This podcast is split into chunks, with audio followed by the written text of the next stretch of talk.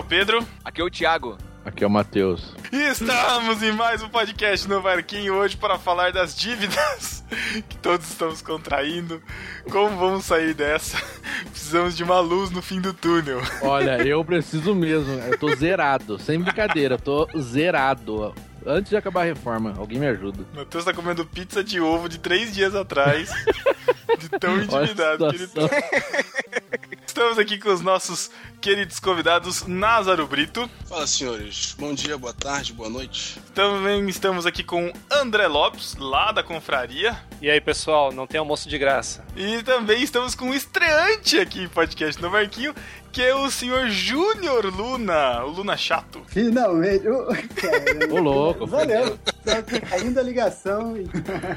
É o Luna Rico esse. É, o Luna Rico, é verdade. Luna Milionário. Não, Luna Milionário. O outro é o Rico. Sabe, quantos adjetivos existem pro nome Luna, velho? Luna vai. Não, desculpa. O, o rico é o outro que ganha dinheiro sem fazer nada, é só jogando videogame. É, pois é. Então, mas por trabalho, isso né? que esse é o milionário, né? Todo mês é uma viagem internacional. Impressionante. Queríamos saber o segredo, né? Por isso que a gente tá aqui hoje. É, por isso que foi chamado. Qual o Qual, é o segredo? Telex Free? Herbalife? Você saberá, gente? Ai, ai, mas vamos continuar com o papo aqui sobre disciplina financeira depois dos recadinhos.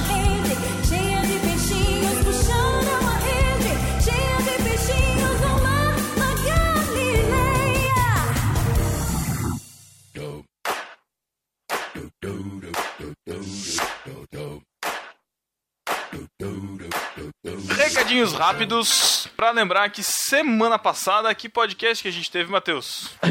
Nem ele sei. sabe.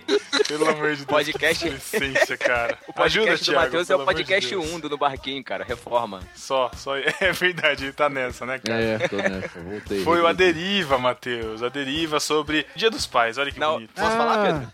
Pode, aquele pode do falar. Chico, do- da família do Chico? da família do Chico. Isso, isso. Foi o texto, texto do Tan, mas que o Chico gravou é, é, com a família dele. Escutem lá. Tá bem bonito. Espalhem aí pros WhatsApps, certo?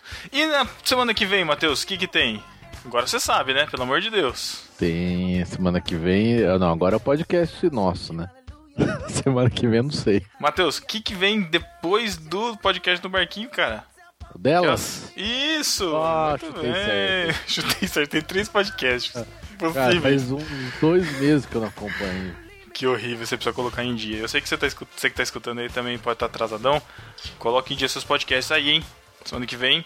Então aí. delas. E tem um recado importante que a gente vai falar provavelmente um pouquinho mais detalhado no final, mas já temos data para a confraria no Barquinho Bom, 2015. Uma confraria, não apenas no barquinho.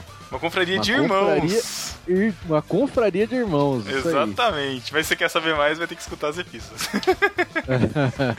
certo? Só digo que vai ser em outubro, então prepare e nos recadinhos lá no final, nas epístolas, a gente dá as maiores informações. Certo, Matheus? Só digo que vai ter o Godfather.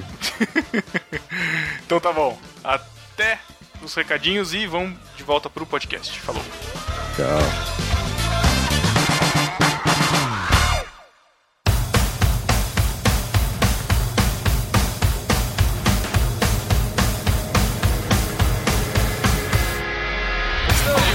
Vamos falar sobre disciplina financeira, mas antes vamos apresentar os nossos convidados aqui, porque vocês vão achar por que, que a gente chamou o bendito do Názaro, que tá fazendo esse podcast, o que, que o André tá fazendo esse podcast, o que, que o, o Luna. Bom, Luna Milionário, né, a gente já explicou, mas.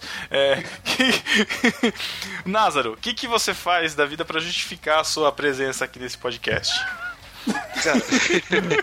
Dependendo da sua resposta, você pode ser desconectado. É, não, eu vou responder é, polidamente. Cara, eu faço orçamentos. Na verdade, uma das minhas atividades é fazer orçamento da empresa. Trabalho numa empresa de navegação, eu sou da controladoria, e uma das minhas das coisas que eu preciso fazer lá é, é montar o orçamento e acompanhar o orçamento. Ou seja, eu vou nos diversos setores e per- pergunto às pessoas quanto que eles vão gastar, quanto que eles pretendem arrecadar, e depois eu faço esse acompanhamento. Certo. É o cara chato. Basicamente é o cara chato da empresa. Né? É, eu, eu, eu perturbo bastante, cara.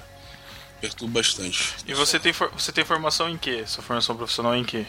Em Eu sou economia? formado em ciências contábeis Ah. e tenho pós-graduação em controladoria e auditoria. Muito bom. O, o André.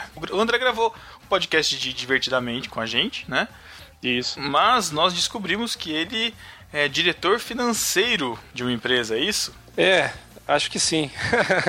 Ainda é? Que... É, até, até, a, até a divulgação desse programa ainda sou. Não, eu sou, eu sou formado em contabilidade também. Ah, tenho pós-graduação em finanças e, e marketing. E basicamente trabalho também, eh, mais ou menos como o Názaro falou, entre outras, entre outras áreas, ah, na área financeira de uma editora. Que precisa controlar muito bem as, as finanças, porque senão o dinheiro acaba. Né? Livro é uma coisa que, que não dá muito dinheiro. Então, essa é a minha formação e essa é a minha atuação hoje. Você trabalha em que editora, você falou? Eu trabalho na- no Grupo Planeta. Grupo www. Planeta, a força de vocês. É, é do Planeta também. Meu também. Deus. Que tem, Deus. que tem atuação em colecionáveis, Planeta de Agostini, que é muito, muito conhecida, e também tem atuação em livros e livraria como, ah, como um todo, né? Livros de não ficção, autoajuda, Uhum. Vários livros. Livros do Masterchef. Livros do Masterchef. E agora, né, o Júnior Luna, o que, que você faz da vida, Júnior? Eu não Além faço de nada, eu viajar. só, eu só sou milionário, gasto dinheiro viajando pelo mundo. É, Milionário, filantropo, podcaster e... Não, eu, eu trabalho também na controladoria, mas na área contábil, não como o Názaro disse que ele trabalha com planejamento, né? Eu já trabalho mais com realizado, ah, mas também na área de controladoria. Sou formado em administração, já fui auditor, igual os dois aí. Ah, além de ser formado em teologia também e ser Pastor. ordenado pastor, né? Então eu o essas duas né, atividades aí. Quer dizer que você ganha milhões com a fé, é isso? Se complicou agora, cara. Não, não, muito pelo contrário, velho. Eu presto contas muito bem da, da igreja. Ah, Nossa, nossa, que, Que que tá mas acontecendo acontece aí? acidente aqui. Tá em pecado, hein? É mentira, é mentira. É mentira. Caiu um mini raio na cabeça dele. Então vamos lá. Com esse time a gente vai discutir um pouco sobre disciplina financeira. Quem nunca passou dificuldade com grana? Quem nunca contou o dinheirinho suado todo no, no, no início do mês, no final do mês descobriu que tava no vermelho o dobro ou o triplo, vê que acabou o especial, tem que fazer empréstimo, tem que renegociar empréstimo. Quem nunca sobrou mesmo do salário? Quem já conseguiu passar a virada do mês com a conta no azul, levante a mão. Caraca. O nosso querido André, ele propôs uma pauta aqui pra gente. Ele começa a pauta dizendo: quanto você ganha? E lógico. não vou falar não. né? De cara, assim, o cara já quer É, te chavar. você É, vamos abrir nossas vidas. Mas a questão, mas a questão é, mas a questão é a gente saber quanto que a gente realmente ganha, né? Porque nesse dentro do, do nosso salário a gente tem vários encargos, né? É isso, André? É, isso é uma coisa que é, às vezes um- uma pessoa que não tem muita disciplina pensa assim, ah, eu ganho dois mil reais meu salário, ou três mil, cinco mil que seja, e conta com aquele dinheiro como se fosse aquele valor bruto entrar na conta no mês, né? E não, e, e a gente recebe aí descontando o INSS, o, o imposto de renda, depende de quantos dependentes você tem, aquela coisa toda, plano de saúde, é, outros benefícios se descontam ou não, se a sua empresa desconta ou não, você recebe aí de 68%, de 70% a 90%. Né, a- do valor bruto que você ganha. Então, 90? Caramba. Conta essa É. mágica aí, mano. não, se o cara ganhar muito pouco, o desconto é muito pequeno, né? Depende Ah, da tá. faixa que você tá no imposto É. de renda. Ah, tá. Não, então não Exatamente. Exatamente. É melhor ganhar 70 do que 90, no caso. né? quero. É. É. Mas Caramba. então a pessoa às vezes não sabe, vai fazendo, vai fazendo a conta com o dinheiro do salário bruto e esse dinheiro nunca, nunca vai vir, né? Teve, todo ano tem lá o, o reajuste, né? No nosso caso lá na empresa é baseado na, na performance, né? Quando a gente começa a pensar, às vezes assim, ah, pô, vou ter um aumento de mil reais, sei lá. Só que não é mil reais, porque daí já entra esses, esses 30% aí. Então é 700 reais que você teve, né? E aí, só que tem gente que nisso já, opa, vai entrar mais mil reais, já posso, sei lá, comprar um carro e fazer uma parcela de mil reais. Sendo que na verdade não é, né? Exato. Já abre o cre- o crediário, né? E É. já gasta o que não tem. E, e essa é outra, outra questão. Você, você só ganhou o salário que você já recebeu, né? É, esse é um outro princípio para começar a conversa é, é esse. Você só ganhou os salários daquilo que você já trabalhou. O próximo mês você não ganhou ainda, né? Ah, é verdade. Depois do mês trabalhado, né? Embora que as empresas, na empresa que eu trabalho, tem um adiantamento, né? Falar a verdade, eu não gosto muito desse negócio de adianta- adiantamento. Eu preferia ganhar, ganhar um dia só. Cara, por que que existe isso, cara? Tem- a a minha esposa, ela vai entrar de férias, ela recebe o salário do outro mês, tudo Ah, junto. isso aí é Que horrível. isso, horrível. cara? que ódio disso, cara. Porque não é pra você gastar esse dinheiro antes. né? Exato. Entendo isso. Você não quer receber, então você quer. isso, cara. Eu quero receber na hora certa, cara, é, todo mês. dia. Eu, eu acho que isso daí ainda vem daquela cultura antiga que as pessoas nem tinham conta no banco. Aí, tipo, você tá de férias, você vai pegar todo o seu dinheiro que depois você não vai no banco. Sei lá, alguma coisa. Só faz sentido nisso, porque fora isso, cara, melhor Não, mas isso receber que-. Isso que é, que é interessante do, do que o André falou, né? De, de ter a certeza, assim, você tá consciente do quanto, do quanto você ganha mesmo. Porque esse negócio das férias e de adiantamento são ilusões, né? Você É. recebeu antes, mas não significa que você ganhou mais, entendeu? Na verdade, as férias, quando você tira férias, o que, que você ganha mais? Você ganha um terço das férias, né? Aquele adicional, né? Isso. Sobre as férias.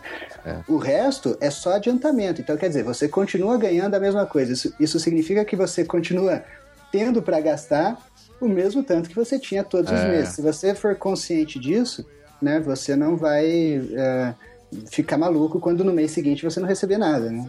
E as suas contas não param, na sua, não tiram férias junto com você. Ah. Exatamente. E, toda, e, e a pessoa do RH sempre me fala que sempre acontece isso da pessoa sair de férias e voltar e falar que tá errada a conta. Ah, não, a empresa fez errada a conta. sempre, é, é sou muito desse, normal. sou desse. Vou lá, já reclamo já. Tá errado isso aí. É, Caraca. cara, pra, você ter- pra vocês terem uma ideia, na minha empresa, no acordo coletivo, tem até um dispositivo que fala lá que quando a pessoa volta de férias, ela pode pedir um empréstimo para poder pagar durante três meses. Ô, louco. Olha isso. Pô, É, é legal, mas depende também, né? Porque você acaba se endividando também, né? junto, com, junto à empresa, inclusive. Então é. Tem muito. Como muita gente chegava endividado das férias e ficava lá desesperado, aí colocaram esse dispositivo lá. No acordo coletivo. E tem uma outra história também, as pessoas normalmente pedem um, um adiantamento do 13 terceiro, né, nas férias. É Que verdade. eu acho ridículo também, eu nunca faço isso, cara, porque eu gosto de deixar meu 13 terceiro lá pro final do ano, pra quando eu receber, receber ele cheio. Que aí quando chega no final do ano, aí o cara recebe menos, 13 terceiro, e fica, putz, cara, caramba, o que aconteceu? Eu recebi menos. Aí ele se esquece que ele recebeu nas férias. O cara acaba se enrolando. A gente acaba se enrolando porque a gente gasta ou gasta mal ou não é disciplinado. Então, Gasta a- mal porque gasta nos seus prazeres.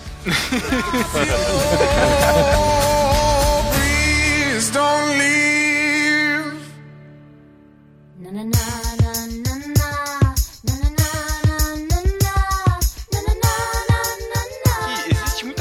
receitinha de planilha, de Excel e de aplicativo, não sei o que lá, mas é, eu, acho que, eu acho que é interessante a gente saber, principalmente, onde que a gente está gastando dinheiro. Então a gente saber para onde que está indo. Como que vocês fazem? Qual, qual é a recomendação que vocês dão de repente para isso? Assim, como que a gente pode dividir os gastos? Como vocês fazem para acompanhar o que vocês gastam? É, qualquer, qualquer consulta que você fizer no Google, é, buscando alguma coisa sobre é, educação financeira ou como economizar dinheiro, a primeira coisa que eles vão falar, quase que uma regra universal, é saber onde você está gastando seu dinheiro.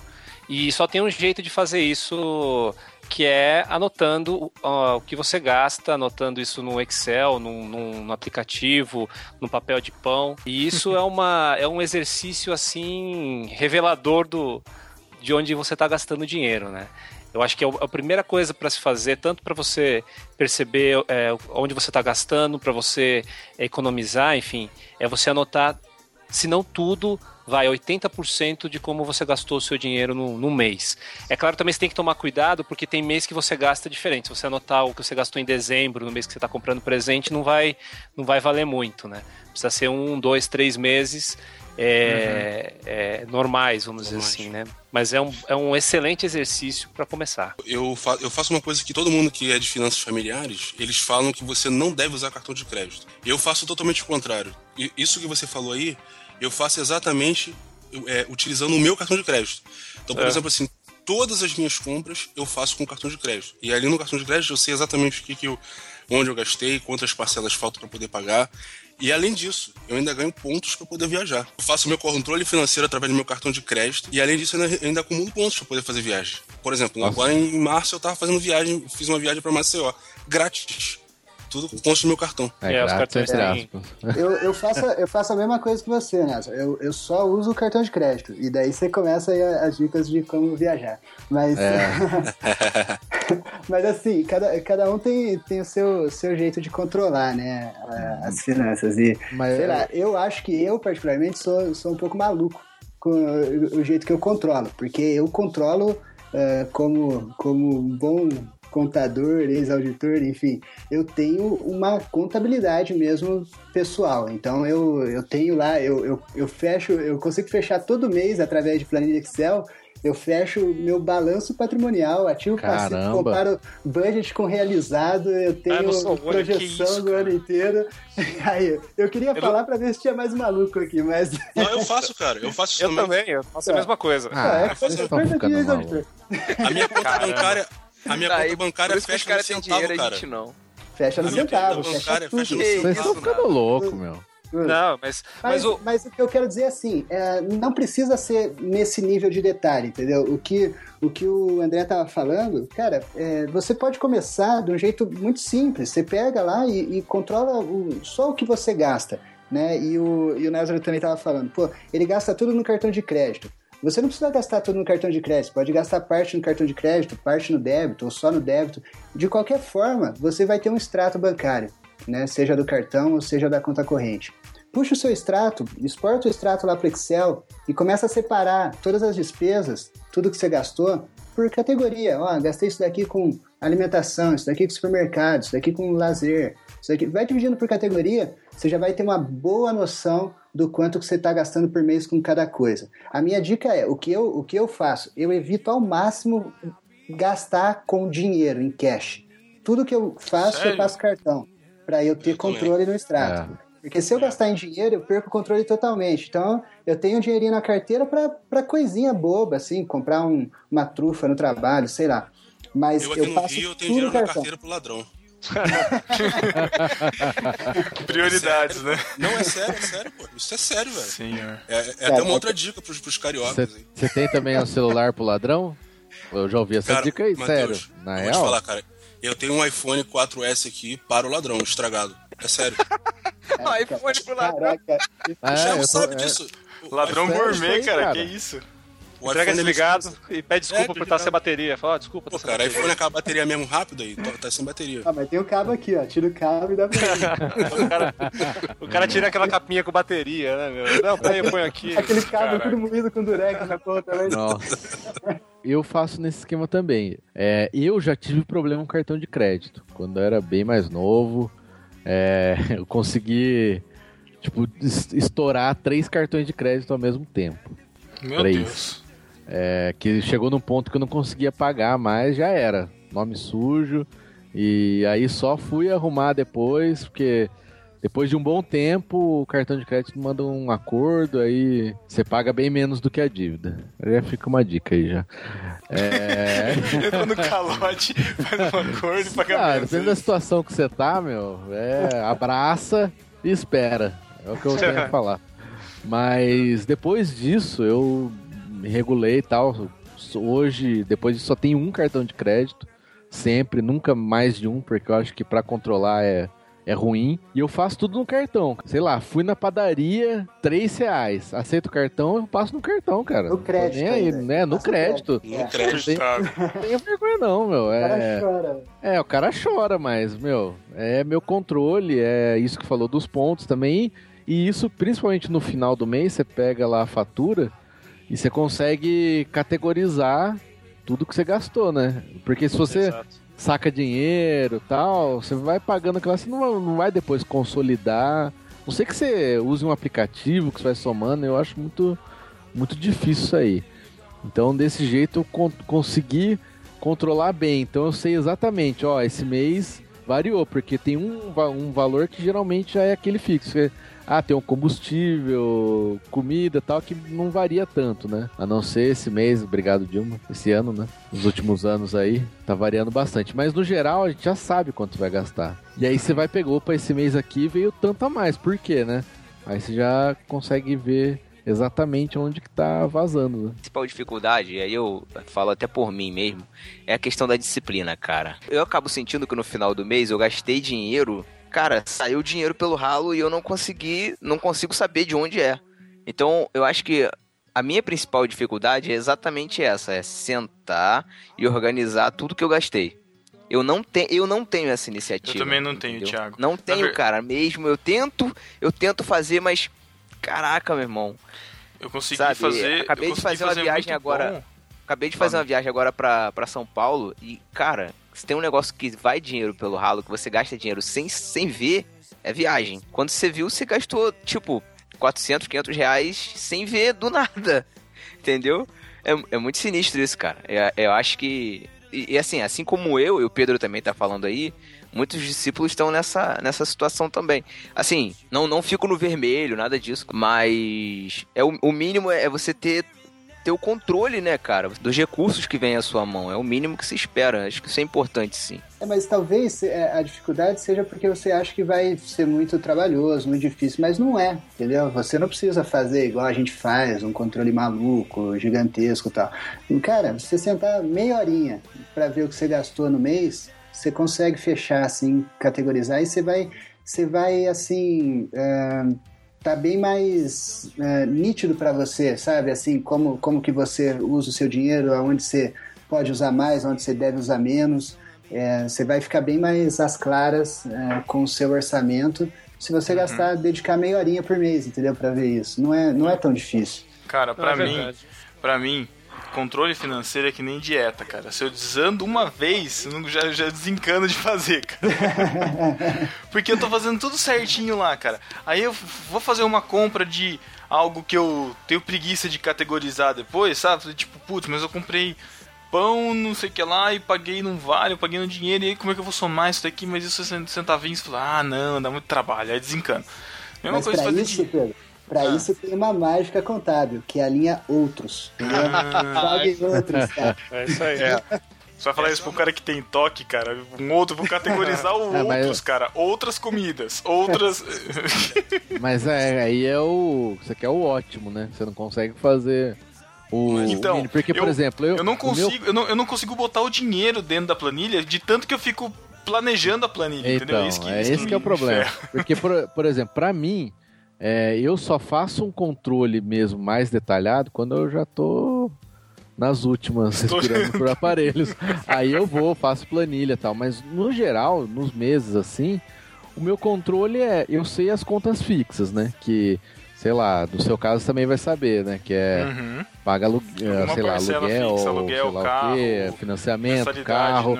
Você paga. sabe o quanto você gasta por de combustível, esse tipo de coisa você já sabe.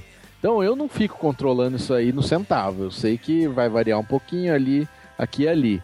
O que eu controlo mesmo é, é- é esses.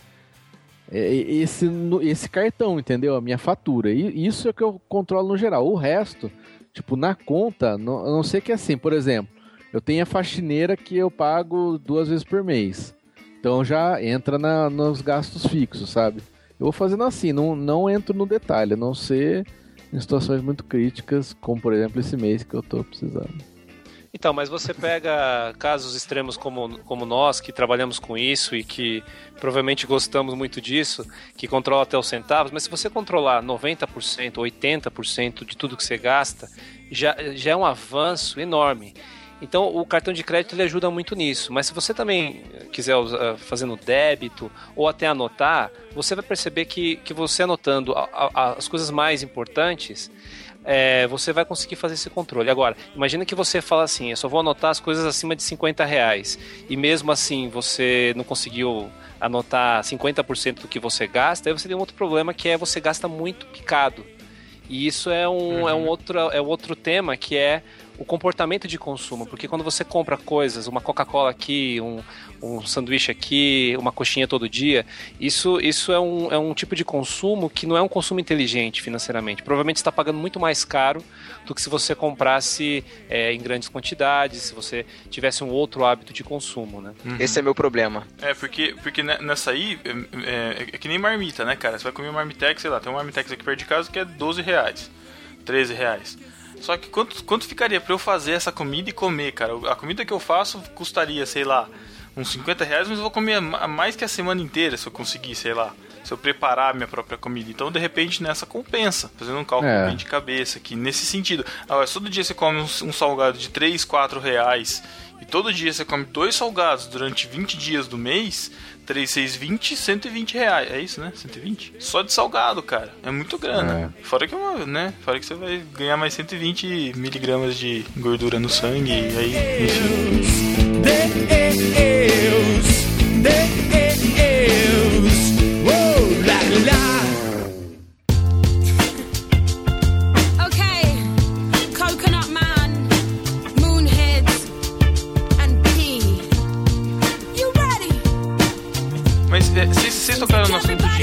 cartão de crédito. Eu queria que a gente conseguisse falar algumas, alguns prós e contras de métodos de, de, de pagamento, assim. Porque eu já me enrolei, eu- já, eu já tive problemas com. qu- Quando eu casei, a minha, a minha esposa tinha um problema com cartão de crédito a gente resolveu junto. Que é o bendito dos juros. E quando que é bom e quando que é ruim você usar o cartão de crédito? Porque a gente tá falando de disciplina financeira. Se vocês que são disciplinados, ultradisciplinados, eu já ouvi falar de gente também que usa o cartão desse jeito, que passa tudo no cartão para ganhar milhas e tal. Eu não consigo dar conta direito do meu cartão e eu não sei como faria se eu, se, se- pra, se eu conseguisse migrar tudo pro crédito. Mas a gente sabe também que o cartão de crédito ele é um dos maiores motivos de, de endividamento assim hoje, né? É, é porque se você, o cartão de crédito se atrasou um dia, meu, você já é, começou a pagar o mínimo, dançou. Dançou É, porque. Mas os por quê? Mas por quê, é- dançou? Você tem que ter noção que é o seguinte, se você aplicar na No caso- poupança, você vai receber aí 0,70% ah, por cento ao mês, né? Vai dar aí alguma coisa menos ah, 8, 9% ao ano. O cartão de crédito cobra ah, 140% ao ano. Então é, um, é, um, é uma diferença de juros assim é- é- é colossal.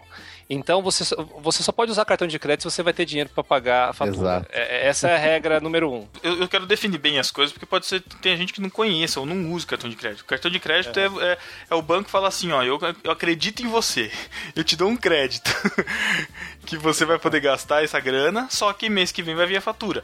E, e quando você compra no cartão de crédito, você tem a possibilidade de você pagar a fatura cheia, mas você tem a possibilidade de pagar um mínimo daquela fatura. Então, sei lá, você gastou mil reais no cartão esse mês, você tem um mínimo de, vamos supor, 200 reais para pagar. Que não quer dizer que a fatura vai, vai custar 200 reais, quer dizer que esses 800 reais vão acumular juros no mês que vem, e mês que vem você vai ter que gastar a sua fatura mais os 800 reais que você deixou mais de pagar. 800 reais. O mínimo que normalmente É. corresponde justamente aos juros daquele, daquela parcela, né? É. Pra você ter É, uma ideia do Deixar claro o que, que é o mínimo. O mínimo é só você, você falando pro banco assim, não estou devendo pra você. É Pra ele não, por exemplo, não, não, colo- não sujar seu nome. É, é só por causa disso. Mas os juros, juros vai, vai pegar pesado, cara. Não é que você tá, ah, tô pagando. Não, você não tá Uhum. pagando. Mas a Esse ideia. pensamento que você está falando aí, cara, é exatamente o pensamento das pessoas que se endividam com cartão de crédito. Eu, por exemplo, quando eu, pen- quando eu uso meu cartão, eu faço aquilo que o André falou lá atrás. Eu, eu conheço quanto que eu ganho e eu vou gastar até o limite que eu posso pagar naquele mês. Então, por exemplo, eu pego todas as minhas despesas fixas que, que eu tenho que pagar com dinheiro, que, que não, que eu não conseguiria pagar o cartão, como condomínio, é, ga- é, ou lá, o seguro que é descontado direto da minha conta. E, eu, e o, o, o limite do, do que eu posso gastar com cartão de crédito é aquilo que eu vou conseguir pagar naquele mês, entendeu? Você, ah, normalmente as pessoas pensam assim, ah, eu tenho 10 mil reais de limite. Então o cara vai e gasta Cara, 10 que mil erro. reais naquele mês. Que erro, cara. Isso é um Eu- absurdo. Eu já, eu já penso um pouco, um pouco mais conservador ainda, viu, Názaro? Eu penso assim, eu só. Eu, eu- as- o segredo do cartão de crédito pra mim é assim: esquece o nome crédito. Ele é só mais um cartão. Sim, Poderia sim. ser o débito. Então, quer dizer, eu só passo no cartão de crédito aquilo que eu já tenho dinheiro para pagar. A única Exato. diferença é que eu não vou pagar agora, eu vou pagar no final do mês, mas eu já tenho, eu não vou contar com o salário que vai entrar no final do mês para pagar o cartão de crédito, entendeu? Então, assim, se eu não tenho dinheiro, eu não compro, simplesmente. Exato. Agora, você usar o cartão de crédito para se financiar, para comprar aquilo que você não tem dinheiro para comprar agora, pra, que você vai ter dinheiro depois, isso é endividamento, entendeu? E aí você vai cair nos juros, vai cair. E, e no risco também, né? Porque, vamos supor, por mais que você fale, eu vou receber esse dinheiro lá na frente, e se acontece algum imprevisto no meio do caminho? Né? E você tem algum É. problema. E aí É. você vai se endividar com, com isso. Então Mas a ideia eu- do cartão de crédito, esquece a palavra crédito. É só É. mais um cartão, é como se fosse o débito, cara. É, Esse mas, mas uma coisa que aí é importantíssimo no cartão de crédito, que é um, acho, que- eu acho que é o maior motivo das pessoas se endividarem, é isso que o Júnior falou, da questão de comprar uma coisa sem ter o dinheiro. Mas o que, que a pessoa faz? Ela parcela. Divide em 15 Em vezes. 15, 20 vezes, 12 vezes. Crediário. Só- aí chega no final, tipo, você, no final do mês, você tem 10 parcelas de 200 reais cada, entendeu? Porque, ah, foi pra. Ah, isso aqui dá, isso aqui dá, isso aqui dá. Aí chega uma hora e você vê, putz, estourou, porque você não controlou. Então o que, que eu faço é, nesse sentido? Eu faço exatamente o que o Júnior falou. Vou dar um exemplo de uma coisa que eu comprei um bons anos atrás aí, que foi minha TV. A TV acho que era, sei lá, uns dois mil reais. Então o que, que eu fiz? Eu tinha um dinheiro para pagar à vista. Só que à vista eles não estavam dando desconto nenhum, que era no site, ou era o valor ou era à vista, e tava mais barato que as lojas. Então o que eu fiz? Eu parcelei. Só que eu tinha aquele dinheiro na conta, entendeu? Perfeito. Então eu, eu só parcelo, nesse caso eu já tenho dinheiro, e aí eu, aí eu faço aquele parcelamento quando não é vantagem. Porque se eu deixo, por exemplo, uma aplicaçãozinha, aquele dinheiro vai render alguma coisa, uma poupança, qualquer coisa. Sendo que se eu estivesse pagando. é, pagar à vista, não, não teria e não teria diferença de parcelar. Só nesse caso, mas não é isso que a maioria das pessoas faz. É verdade. E, e o princípio, um dos princípios das pessoas que são inteligentes financeiramente é, é uma frase que tem que ficar na sua cabeça. É melhor receber juros do que pagar. Então, por exemplo, você recebe um cartão de crédito com limite de mil reais e é o, dinheiro que você tem para gastar com, com qualquer coisa.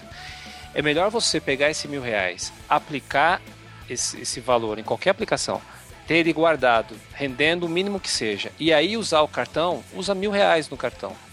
Quando chegar o mês que vem, você vai receber o seu salário, você vai manter aquele dinheiro guardado e você vai pagar a sua fatura de mil reais. E aí você vai continuar no mês seguinte gastando tá, mais mil reais, porque é o que você pode gastar. E aí você vai estar sempre no, no- no- lado seguro, né? no safe side, como a gente fala. Você vai estar sempre do lado seguro, que é você vai estar utilizando o cartão de crédito, podendo controlar bem os seus gastos, mas tendo um dinheiro até aplicado, rendendo, que é o dinheiro para você pagar a fatura. Esse é o ideal para você entrar no cartão de crédito da maneira mais conservadora e você não tem risco nenhum.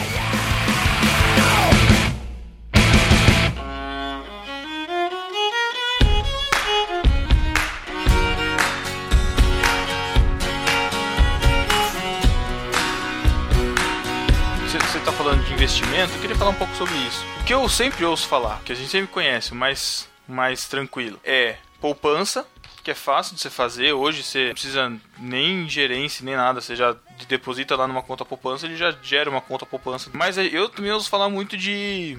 Como é que fala? De título de capitalização, né? De Não. consórcio de grana. Título de capitalização, cara, furada. Não é investimento. Não é Sério? Por que não? é. Não, porque, Porque você, o rende, não rende, é um é, dinheiro... você já entra, já entra no título de capitalização perdendo dinheiro, cara. É. Porque quando você entra, você, por exemplo, um título de mil reais, o cara fala assim, você tem que ficar até. é, se você resgatar é, dentro de dois anos, você vai receber 80% do teu capital. Se você é, resgatar dentro de cinco anos, você recebe 95%. Então você já entra no título de capitalização perdendo dinheiro e contando com a sorte de ganhar um prêmio. É, Então é é, só melhor isso. jogar na Mega Sena. É só sorteio, só por causa disso, de capitalização. Não é investimento. Nossa. A poupança rende. Ah, o Pedro tem. Não, não tenho. Eu não tenho, não. Eu não Ele tenho, aplicou não. todas as economias do título de capitalização. Né? Tô somando aqui quantos anos faltam pra eu poder sacar, né? Não, não, não. Eu, não, eu já, já, já quiseram que eu fizesse, mas não, não fiz, não. Eu sei que é roubado. O que eu deixo sempre é uma poupança programada lá jogando, mas eu não sei outros tipos de investimento. Eu sei que existem investimentos de baixo risco, investimentos de alto risco. eu, eu, quando escutava o podcast da CBN, eu sabia que tinha investimento em tesouro direto, mas eu nunca, nunca fui atrás disso. Pra mim, o mais fácil é colocar na poupança e é isso.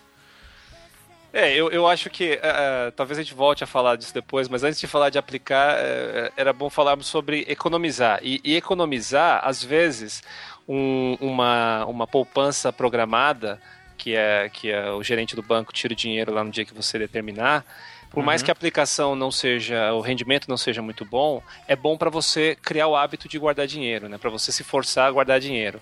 Então, nesse aspecto, isso já é uma ótima aplicação, porque você está tirando dinheiro eh, da conta que você teria o risco de, de, de gastar. Agora, se mim, pra, bem, pra mim funciona bem assim, tipo, se eu acostumo que esse dinheiro tá saindo, eu depois, mais, mais pra frente, eu não sinto falta, entendeu? Exato. Minha E cabeça. uma, uma, e uma das, das estratégias, vamos dizer assim, não regras, mas uma das estratégias para você guardar dinheiro é justamente você fazer o seguinte: você recebe o salário no dia 5, por exemplo, você programar todas as suas contas para o dia 5 e programar a- a- uma aplicação como essa, obrigatória, no dia 5. Então você recebe o salário e o seu dinheiro já vai tudo e fica só aquele restinho que é para você utilizar na- no, no resto do mês com, com coisas Uhum. genéricas. Né? Uma- é uma boa estratégia para quem está querendo se disciplinar melhor. Mas você disse bem, é, aplicações têm de baixo risco e de alto risco. Não existem aplicações sem risco, porque a própria poupança ela pode ah, ter algum problema no governo, pode ter um problema no tesouro e, e ter algum problema de liquidez, de você não conseguir resgatar o dinheiro, de você é, ou, ou até que é o que está acontecendo nos últimos meses, da, do rendimento da poupança ser inferior à inflação. E aí você está perdendo dinheiro, né? Uhum. Você- o dinheiro está tá, tá desvalorizando em relação às coisas. Mas você tem desde a aplicação em, em poupança, que é não tem imposto de renda e tem um rendimento aí que quase sempre ganha da inflação, pelo menos empata com a inflação. Aí você tem algumas aplicações, você pode aplicar num, num CDB, que, que ele é atrelado à taxa que os bancos usam para emprestar dinheiro um para os outros, É a que costuma ser um famosa- pouquinho. A famosa Selic, né? Não, é CDI. Não, é a É, DI. bem É a CDI, é. A Selic é, o, é o- a Selic é a taxa que o, que o Tesouro diferencial. Nacional é, ele paga pelos títulos públicos, né? Mas Então- a ADI não é. não tem alguma in- uma indexação pela. Não, é porque a Selic é, é, o, é o foi o que o André falou, é, o- é a taxa referencial que o governo paga os seus títulos. Sim. E aí, como os bancos eles se emprestam dinheiro, isso é a coisa mais normal que existe, eles sempre, é, a, a DI sempre chega perto da Selic, Perto, né? É, tá. bem próximo. Mas a DI é a taxa entre os bancos, que eles praticam É. entre eles. Tá, mas é, que- é porque é porque eu aprendi de um cara que é investidor, ele falou, ó, quando você for negociar um fundo de renda fixa, né, no caso o CDB com o banco, é, você tem que negociar uma taxa com eles que seja próxima da Selic, porque geralmente eles não dão, eles dão uma taxa abaixo. É, porque É, esses fundos, é. normalmente, eles pagam um percentual do, do DI. Então, por exemplo, você vai, fazer um Mas é. DI o nome, né? Não é Selic, né? Não, não. Só, Tá. Pedro falou um outro aí que foi o Tesouro Direto.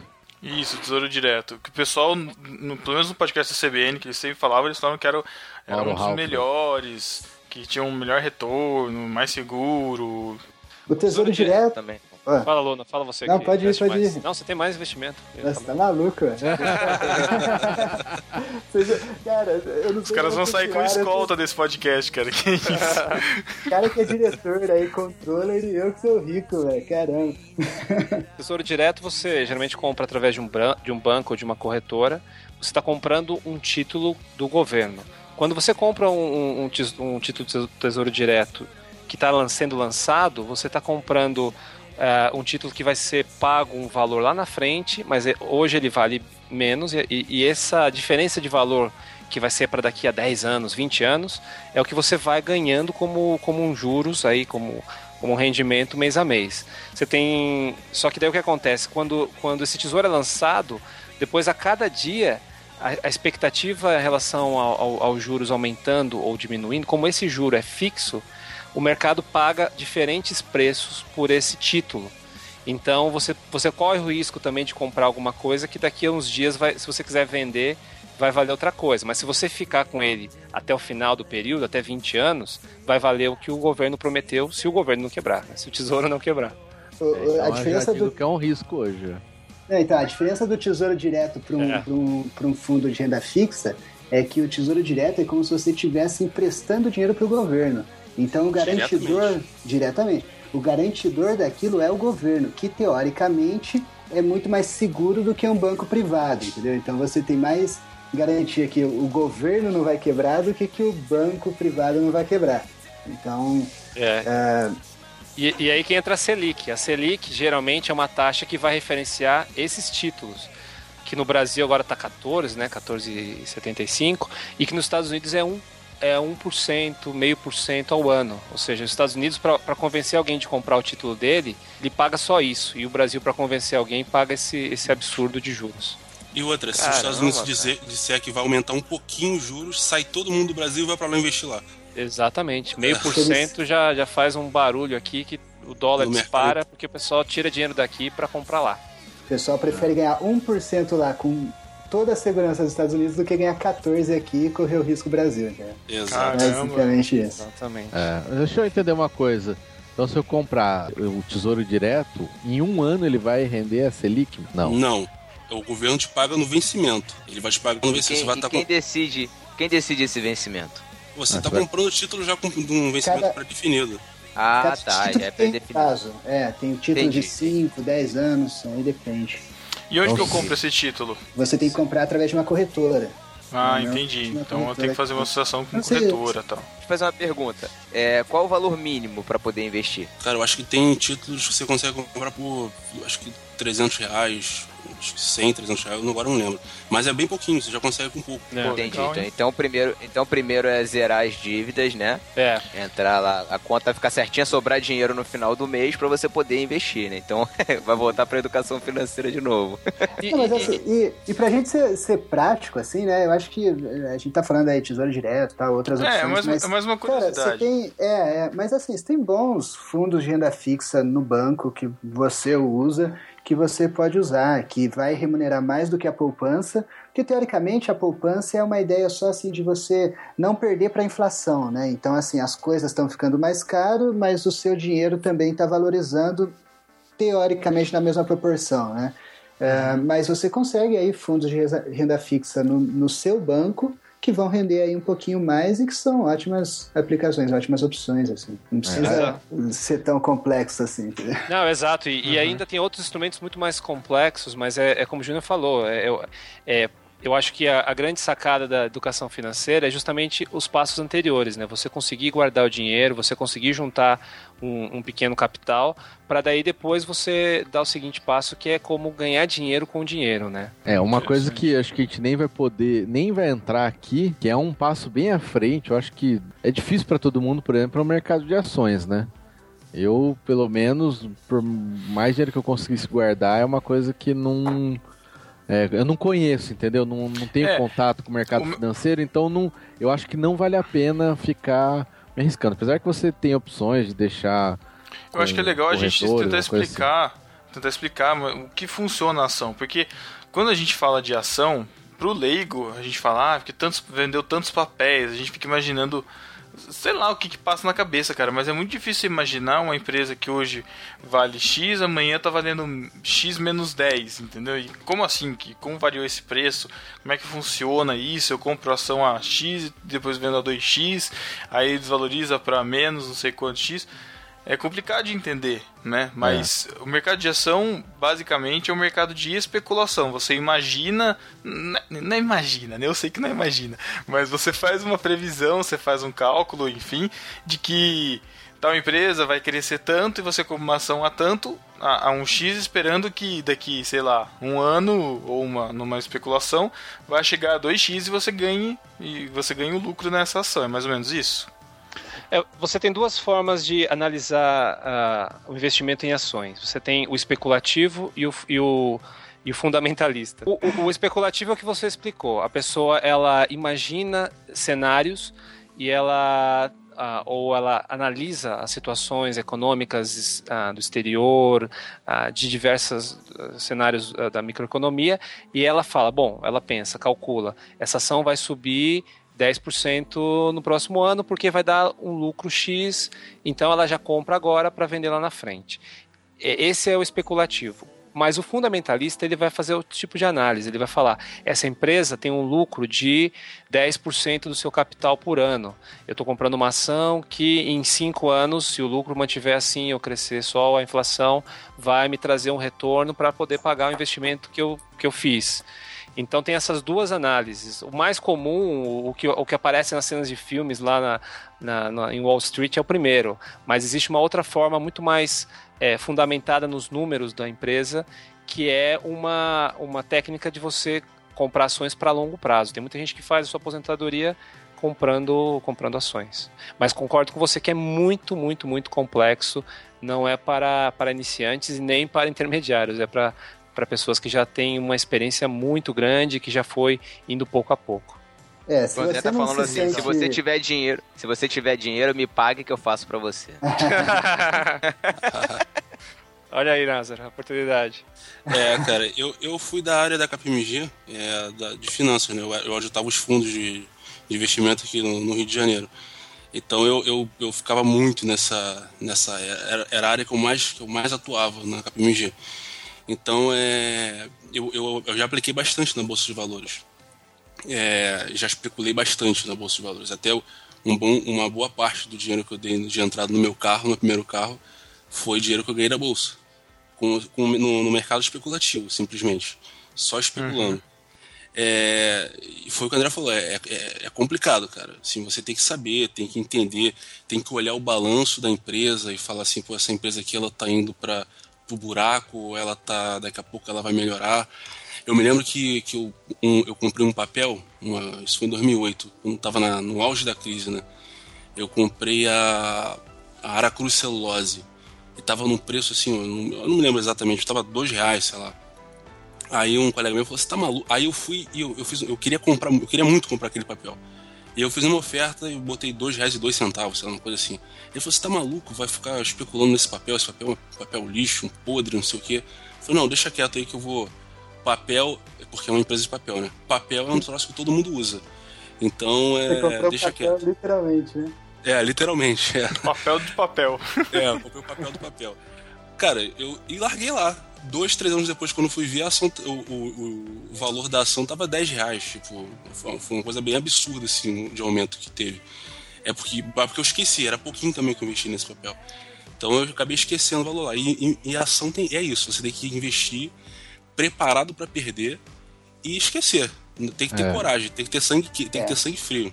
Você tem que saber no que você tá entrando, porque você corre o risco, entendeu? Você tem É. um risco grande, você tem que estar consciente desse risco também para não fazer bobagem. É por isso Agora- que não é, um, não, é, não é um dinheiro para ações, não é um dinheiro que você vai pegar esse dinheiro que você está economizando para usar para alguma coisa, sei lá. É, vou, vou casar.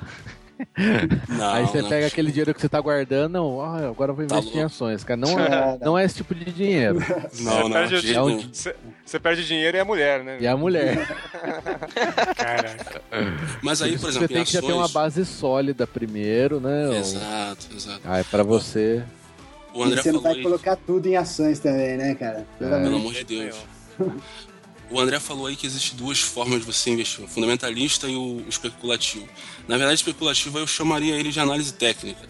E nem sempre a análise técnica, cara, é, é tão especulativa assim. Quer dizer, é, é especulativo, mas nem sempre é tão ruim. Por exemplo, você olha, olha um papel da Petrobras, é, que tá tudo ferrado aí, cheio de problemas, da Lava Jato, caramba, quatro. Aí você olha, você vê uma sequência de quedas de 10 dias direto caindo, um real por dia, caindo 1% por dia, 2% por dia. Cara, uma hora essa ação ela vai dar um pique, entendeu? Então assim, a, a maior dificuldade de você investir em ação é você encontrar o fundo da, da- do preço para dar esse piquezinho para você conseguir arrumar um dinheiro, entendeu? Então assim, às vezes você consegue é, especular com segurança. É, às vezes com pouca, pouca. Você não precisa ser um mega, né? Fazer uma mega análise e tal. Mas você, você olha, por exemplo, uma Petrobras aí, você vê que ela tá em baixa, a ideia é você vai comprar na baixa para vender na alta, e você vê, É. pô, a Petrobras ela é uma empresa que tem um ativo grande, né? Por mais Exato, que ela exato. esteja mal, ela, ela tem ativo, o petróleo tá lá tal, então ela não vale o quanto ela tá, tá valendo hoje. Na verdade, ela tem um ativo muito maior do que, do que o preço da ação hoje. Então você Você olha algumas coisas e você já consegue especular, né? Que é o que, que a gente estava falando. Você consegue especular que ela vai ter uma alta no futuro, né? Sei lá. Agora, e aí, eu acho- já, acho que tem- Você já comprou Petrobras? Eu já. Opa. Já. Olha, cuidado com a Lava Jato, hein, cara. Não, cara. E, e Petrobras é uma ótima pagadora de dividendos, cara. É um ótimo investimento. Inclusive pra aposentadoria, como o André falou aí. Ô Pedro, agora respondendo a sua pergunta, cara, lá que você fez, é, a pessoa, é, quando você vê, por exemplo, ah, a empresa do Ike Batista perdeu não sei quantos bilhões em valor de mercado. Por exemplo, se eu comprei uma ação do, do Ike Batista, a ação valia 100, eu comprei a 100, hoje a, vale- a ação vale 10, eu não perdi 90. Eu só perco nos 90 se eu vender a minha ação. Entendeu? Se eu vender hoje por 10. Mas se eu continuar com a ação lá e esperar que ela suba para 110 e vender a 110, eu ganho 10. Entendeu? Então, assim, você só perde o valor, só- você só vai realizar. É, é o que a gente chama de realizar perda. Você só, só realiza quando vende. Então, essa, Ah, vari- essas sim, não, variações. com no certeza. mercado. É que, o povo, é que o povo surta, né, cara? Porque, ah, perdi tanto, não sei o que lá. Mas quer dizer, se você não vendeu, você não perdeu. Só que pode existir a possibilidade de não se recuperar esse investimento, né? Não, e aí É, ou a demorar, da ou, demorar muito tempo, né? É difícil um investimento que em ação que não vá se recuperar no futuro, mas às vezes pode demorar 5, 10 anos, né? É, mas é esse, Legal. esse, esse é um bom exemplo, porque no caso da Petrobras é uma questão de tempo, né? É, assim, em tese, porque o petróleo vai, pode subir o valor, o dólar pode subir, daí vai exportar, vai ter mais reais como lucro, enfim. Tem uma série de situações que demonstram que o preço da Petrobras hoje está barato. Se você comprar, provavelmente vai recuperar isso a, a médio prazo ou a longo prazo. No caso das empresas do Ike Batista, é que é, é a grande que- incógnita, porque eram empresas que muitas vezes era só uma ideia, né? Nunca chegaram a, a produzir nada. E aí que é a dificuldade das ações. Você não pode sair comprando qualquer papel porque está na moda. Você tem que entender da empresa, dos números da empresa, da situação da economia, né? Então é Uhum. realmente é bem é bem complexo. Não é não Tá. é para um investidor é, que não vai acompanhar, né? Tem um exemplo prático disso, cara. Um amigo meu, é porque assim, você tem dois tipos de investimento, dois tipos de ações. Tem- existem vários, né? Mas principais assim. Você tem as blue chips, que são as empresas, as empresas tops, tipo Petrobras, Vale, que são empresas mais é, que seguem, que vão mais em linha no mercado. E você tem os micos, que o pessoal chama, que é, por exemplo, a refinaria Manguinhos no Rio de Janeiro, a, a Tectoy. Aí um amigo meu, a- a- também em 2000, Tectoy? existe, cara. existe. Acho que tá 3 centavos, cara. É incrível. É, aí um amigo meu, ele comprou Milk 11, cara. Milk 11 era porra, a ação da, da, da Parmalat a 5 reais. O que aconteceu? A Parmalat começou a ter um monte de problema financeiro, problema no mercado de leite com soda cáustica, caramba. Só foi caindo, caindo, a ação chegou a, sei lá, é, é, 30 centavos. Quando chegou a 30 centavos, aí teve um desdobramento da ação. Só sei de uma coisa, assim, pra encurtar a história. Hoje, o, o, o- dinheiro que ele colocou lá não vale mais nada. É impossível ele recuperar o dinheiro que ele investiu na Parmalat. Porque ele comprou um papel valendo 5, hoje, se for colocar na ponta do lápis, esse papel vale 0,005 centavos. entendeu? Pode acontecer isso Nossa. também. Achou que ia mamar na teta, mas acabou perdendo dinheiro.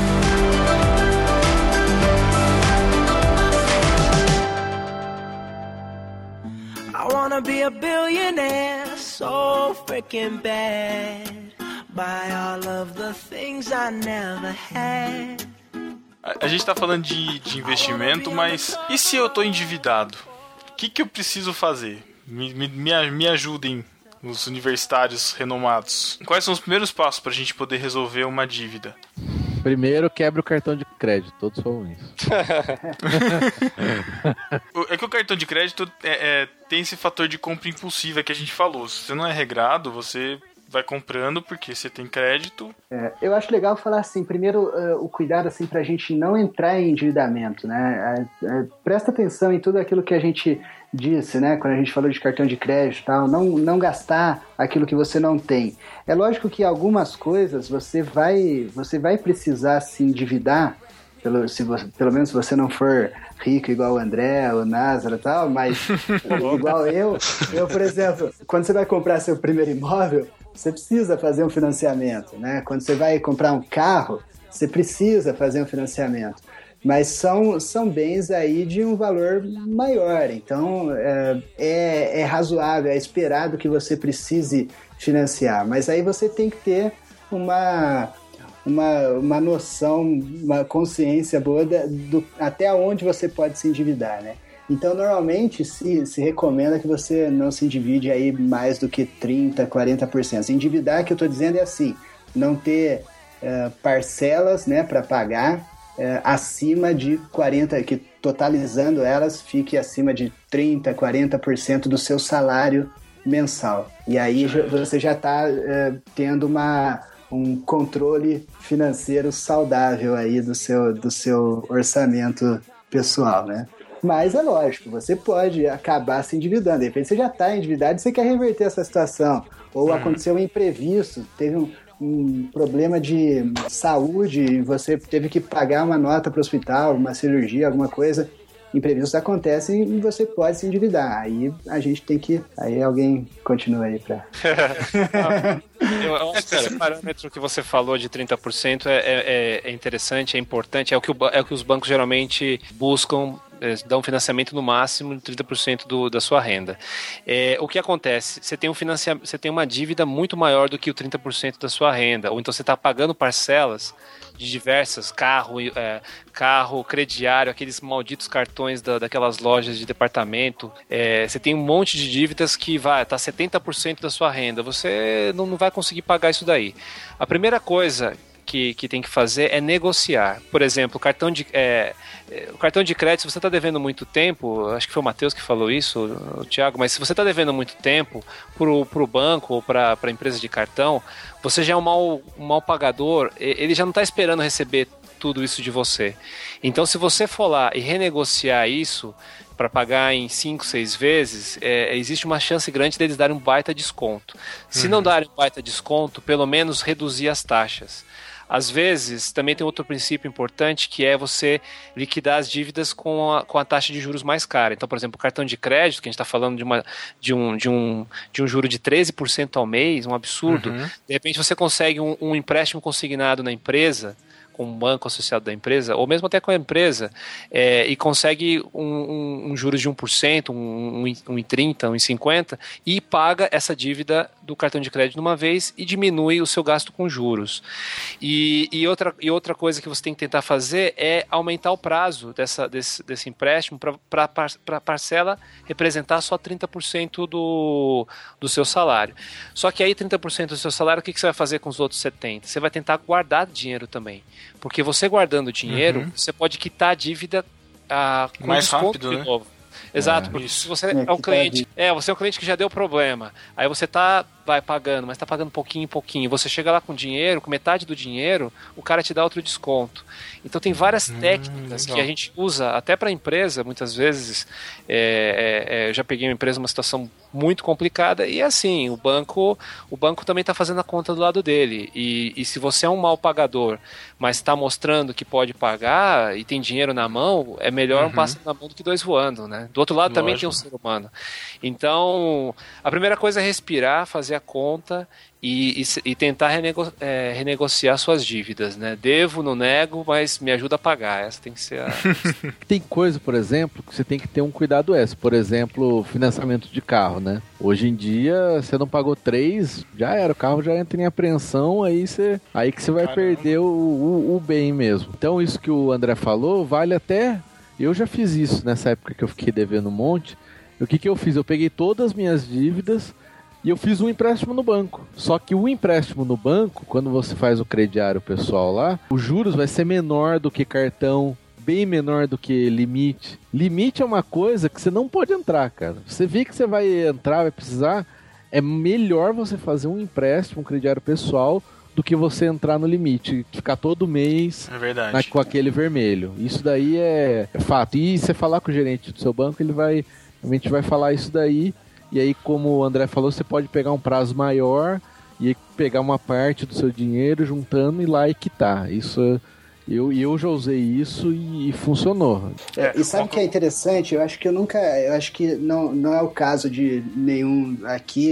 Espero que não seja e espero que vocês nunca tenham passado por isso. Mas eu já ajudei algumas pessoas assim, bem endividadas, sabe? E, e às vezes a pessoa ela tá tão endividada, tão endividada, que ela nem tem mais noção do quanto ela deve e para quem ela deve, sabe? Ela tá totalmente perdida Caramba. em todas as em todas as contas. Então assim, se você tá endividado, primeira coisa, pega uma folha de papel e lista tudo aquilo que você deve. E aí, quando você coloca no papel, você vai poder ter, ter uma noção melhor assim, ó, o que, que é prioritário? Por exemplo, ah, isso daqui se eu não pagar, eu vou preso, sabe assim, o cara, o cara tá devendo pensão alimentícia, sabe? Ele vai preso se ele não pagar. Então, Um cara, isso aqui é prioritário. É, um agiota. O cara vai bater na porta de casa com uma arma na minha cabeça, entendeu? Então, sei lá. ah, o carro, pô, se eu não pagar, eu vou ter busca e apreensão do, do veículo, do, eh, sei lá, do imóvel, dependendo de como está o contrato, mas ah, então assim, prioriza essas coisas e prioriza também o que o, o André falou, pô, vamos ver qual que é o que eu pago mais taxa de juros, sempre vai estar no topo, cartão de crédito, cheque especial, essas coisas. E você vai ter que você vai ter que tomar algumas decisões, sabe? Falar assim, ó, esse cara aqui eu não vou pagar agora, eu vou deixar rolar essa dívida. E, e eu vou quitar essa daqui do cartão de crédito, porque essa daqui realmente ela toma assim é, um absurdo de juros todo mês. E às vezes, quando você vai negociar a dívida, ao invés de você ficar pagando várias parcelas no mês da dívida e você for quitar uma, quitar uma por mês, quando você vai quitar a dívida, cara, a negociação às vezes é muito boa. Então, às vezes, você consegue abater todos os juros que tinha corrido. Então, por exemplo, uma dívida começou com mil reais e hoje ela está, sei lá, 10 mil reais. O que acontece? Sendo que 9 é só juros, você chega lá para quitar, você paga, sei lá, 1.500, entendeu? Paga 2 mil, você, você tem um desconto absurdo, porque boa parte daquela dívida era só juros. E o banco, o banco pensa assim, pô, é melhor eu receber o que ele tem do que, do que ficar a vida inteira esperando receber e não nada, receber nunca, entendeu? Pode crer. Então, quando você chega para pagar à vista, é, você tem muito benefício. Então, coloca tudo no papel e começa a elencar o que, que é prioritário, o que, que você tem que eliminar primeiro, tal. E com paciência, com disciplina, aos poucos você vai conseguindo se organizar, né? A questão é não deixar, bom. não deixar virar uma bola de neve, né? Porque depois que vira bola de neve, você, você fica mais preguiçoso pra sentar e se organizar, né? Você acaba colocando outras. É aquela parada de procrastinar também, né? Tem muito disso. Você, você demora pra sentar, pra se organizar. E aí, aí piora, a bola de neve vai crescendo cada vez mais, né? Acho que eu passei também pelo mesmo problema que o Matheus tinha falado no início, sobre a questão de se enrolar com cartão de crédito. Pô, foi logo assim, cara, lá no início, assim, dos meus primeiros empregos, sabe? Quando eu peguei meu primeiro cartão de crédito mesmo com o meu nome, eu me enrolei legal, cara. Aí a partir dali eu, pô, aprendi. Hoje eu tenho um cartão de crédito só, cara. Um cartão de crédito só com o limite, o limite é o meu salário. Não, mas é isso mesmo, cara. Bom, Outra coisa que, que a gente se enrola também, e eu, eu, eu já me enrolei e já ajudei também aqui, aqui em casa a, a sair disso, é a questão do limite que o Matheus tinha falado, né? Cara, uma coisa é que o limite, né, o do, da, da conta, do débito lá, enfim, é um dinheiro que não é nosso, é um dinheiro que é do banco. Então, o, e o extrato é lindo, né, cara? Você tira o extrato, tá lá um saldo, nossa, que saldo gigante, mas tá contando o limite do banco, que não é dinheiro seu. Meu, se não é dinheiro meu, não é dinheiro meu. Eu não vou gastar esse dinheiro. Eu- é só na emergência. Ah, o cara fez um pagamento, depositou, tal, zerou, ficou negativo, depois volta. É pra isso, cara. Não se enrole, não. Porque a gente, a gente se ilude muito, cara. E as pessoas. A, a gente que, de certa forma, tem uma certa compreensão das coisas, a gente se enrola. Imagina o cara que é leigo, que não entende nada, cara. Tem que tomar cuidado. É, porque a pessoa vai achando que, ah, tem esse dinheiro a mais aqui, e ela usa aquilo como se fosse dela mesmo, como se fosse um dinheiro que tá na conta disponível pra ela usar. E às me vezes deram o mil reais me deu. aqui. Nossa, que É. O banco me deu mil reais. Mas eu É, tenho uma o história pessoal- engraçada que assim, a pessoa falou, ah, viu uma outra, e é a história verídica, né? Pelo menos foi o que me contaram. Que viu a pessoa usando o cartão de crédito lá e, e a pessoa virou e falou: Mas você não. Como é que é esse cartão aí? Você não paga isso aí? Não, não, é, tem um cartão de crédito. Não, eu preciso arrumar um desse aí, eu tô sem dinheiro, né? Como se não tivesse que pagar, né? É óbvio que, que, que, que vai ter Não um presente. É, eu cara. tenho até uma outra história disso daí, que eu tava. Fui pegar, sei lá, um extrato, acho, de FGTS lá no, no banco, né? No, na Caixa Econômica. Eu tava na- esperando lá sentado. Aí foi um cara lá no, no guichê. E ele tava falando com a atendente lá, com a moça. Ele falou: Ah, eu tô usando esse cartão aqui pra sacar dinheiro e tal, não sei o que. Ela. Nossa, tá usando esse cartão? Esse mesmo? Não. É. Ele falou: É, meu cartão, eu uso esse aqui pra. sacar." Não, ele falou, falou: Não, esse daí é de crédito. Nossa. Toda vez que você saca, você tá pagando juros. O cara. Caramba. E era um E aí, cara ó. simples, sabe? Uma pessoa bem simples. Tava usando o cartão de crédito como se fosse ele sacava dinheiro. E, meu, nem sei como se o cara tava pagando, não tava. Coitado. Aí a mulher começou a ver com ele, não, você tem que tirar esse aqui, ó, vamos mandar tal. Putz. Aí eu fiquei pensando, porque a Caixa é um banco, assim, geralmente, as pessoas mais simples, sei lá, tem Caixa, Banco do Brasil, e não tem uma explicação, né? A pessoa entra, tem que criar uma conta, às vezes, pra trabalhar, e vai entrando, né? Chega um cartão lá pelo correio. Não cara sabe o que vai, é, não sabe, sabe que, que serve, é. vai usando e vambora. É, a gente vive Dá numa dó, realidade que parece que não existe isso daí, né? Mas Existe, deve ser cara, muito existe. comum, cara. Eu, conhe- eu, eu conheci no meu trabalho, eu conheci pessoas que iam no banco pedindo pedindo empréstimo porque precisava de uma grana, às vezes o cara já estava enrolado, o banco dava o dinheiro, o cara saía com o dinheiro na mão pra trocar os móveis da casa que nem tinha necessidade, cara. Sabe, trocava geladeira, trocava cama, trocava, e, e, e ostentava o dinheiro no bolso, sabe? É, porque eu fui no banco, os caras me deram 3 mil reais. Deram. É tudo empréstimo, É. que o cara vai ficar Cara, enrolado no a vida país- inteira, cara. Num país Pedro, isso onde- aconteceu com o meu avô, cara. É, o meu avô, ele vivia fazendo churrasco. Quando foi assim, uma época, ele vivia fazendo churrasco lá, lá na, lá na casa dele. Chamava todos os parentes, todo, todo mundo da família. Aí um, um dia bateu uma carta lá de justiça, tá, tá, tá, tá pedindo que vá ao banco para poder resolver a situação. Quando foi lá, meu pai teve que intervir, porque meu avô estava devendo mais do que qualquer outra, qualquer outra pessoa no mundo. Por quê? As pessoas ligavam para ele e falavam assim: Ô, o senhor aqui tem, tem dois mil reais aqui disponíveis hoje na tua conta, o senhor quer? Ele falou: Quero, pô. Aí daqui a uma semana ligava: Eu tenho 1.500 aqui disponível na sua conta, o senhor quer? Claro, pode, pode mandar. Só que o cara, um cara velho, mais de 70 anos, sabia das coisas direito. Ele simplesmente foi aceitando, aceitando, quando foi ver, virou uma bola de neve, cara. E isso já aconteceu comigo, cara. Uma vez um, um cara me ligou, eu tava no supermercado, gastando dinheiro. O cara me liga falando assim: Názaro, eu tenho aqui pra você. Eu não lembro o número exato, mas foi um número quebrado, assim, com vírgula. Eu tenho aqui 10.433 reais e 53 centavos. Posso disponibilizar na tua conta? Eu falei: peraí, cara, o que, que é isso? É, quanto é que eu vou ter que pagar de juros nisso? Como é que qual é o prazo? E não, depois você discute isso. Foi com o cara errado.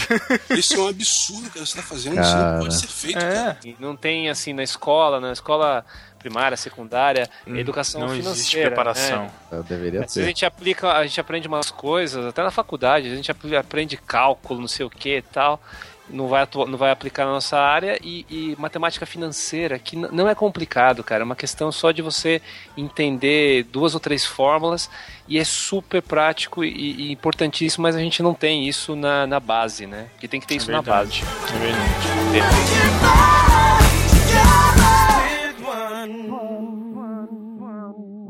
Ô, Júnior, eu tenho uma pergunta pra você, cara. Diz aí. Qual foi o segredo pra você alcançar o seu primeiro milhão?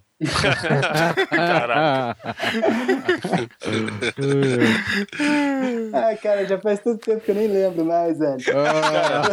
Só digo, só digo uma coisa, cara: terra fértil e transgênicos. Simples. Como é que é?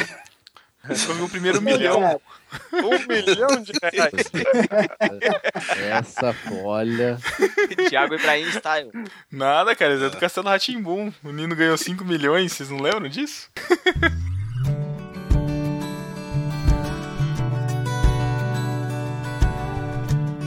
Pra gente encerrar aqui o papo, quero que cada um deixe, cada um dos três convidados, né, que não estão endividados como a gente, pra que vocês deixem uma dica aí para os ouvintes, alguma dica específica que vocês queiram passar. O que, que a gente faz com o dinheiro que entra no barquinho? E aí? É, É, zero, eu acho que- Aplica zero, rende zero. É assim, a gente, a gente não vai ter uma meta pro barquinho, mas quando a gente alcançar a gente meta, alcançar a meta, aí a gente dobra. Cara, uma dica é gastar menos. Parece uma coisa muito boba, mas, por exemplo, se você tá acostumado a comer alcatra, passa a comprar bife de acém. Tá acostumado a comer no McDonald's, passa a comer no Bob's. Você tá endividado, você tem que evitar de gastar, de, de gastar mais ou manter aquele nível de, de, de, de gasto que você tem. Você tem que gastar menos do que você tá gastando. Então, assim, por exemplo, se você co- comprou um carro, tá endividado, não tá conseguindo pagar. Vende o carro. O carro é um, é um dos maiores desinvestimentos que existe. É, carro não é investimento. É, carro é um Carro é desinvestimento. Carro é Você Só perde. É, você já tira o carro da, da, da concessionária já perdendo não sei quantos por cento de valor de mercado. O carro Então, é um filho. O carro é um filho. é, gasta mais que filho, cara. Eu, no caso aqui, eu tenho um carro e tenho uma filha, eu faço comparação, o carro tá gastando mais, cara. Sinceramente, louco. É, complicado. carro importado é complicado. não.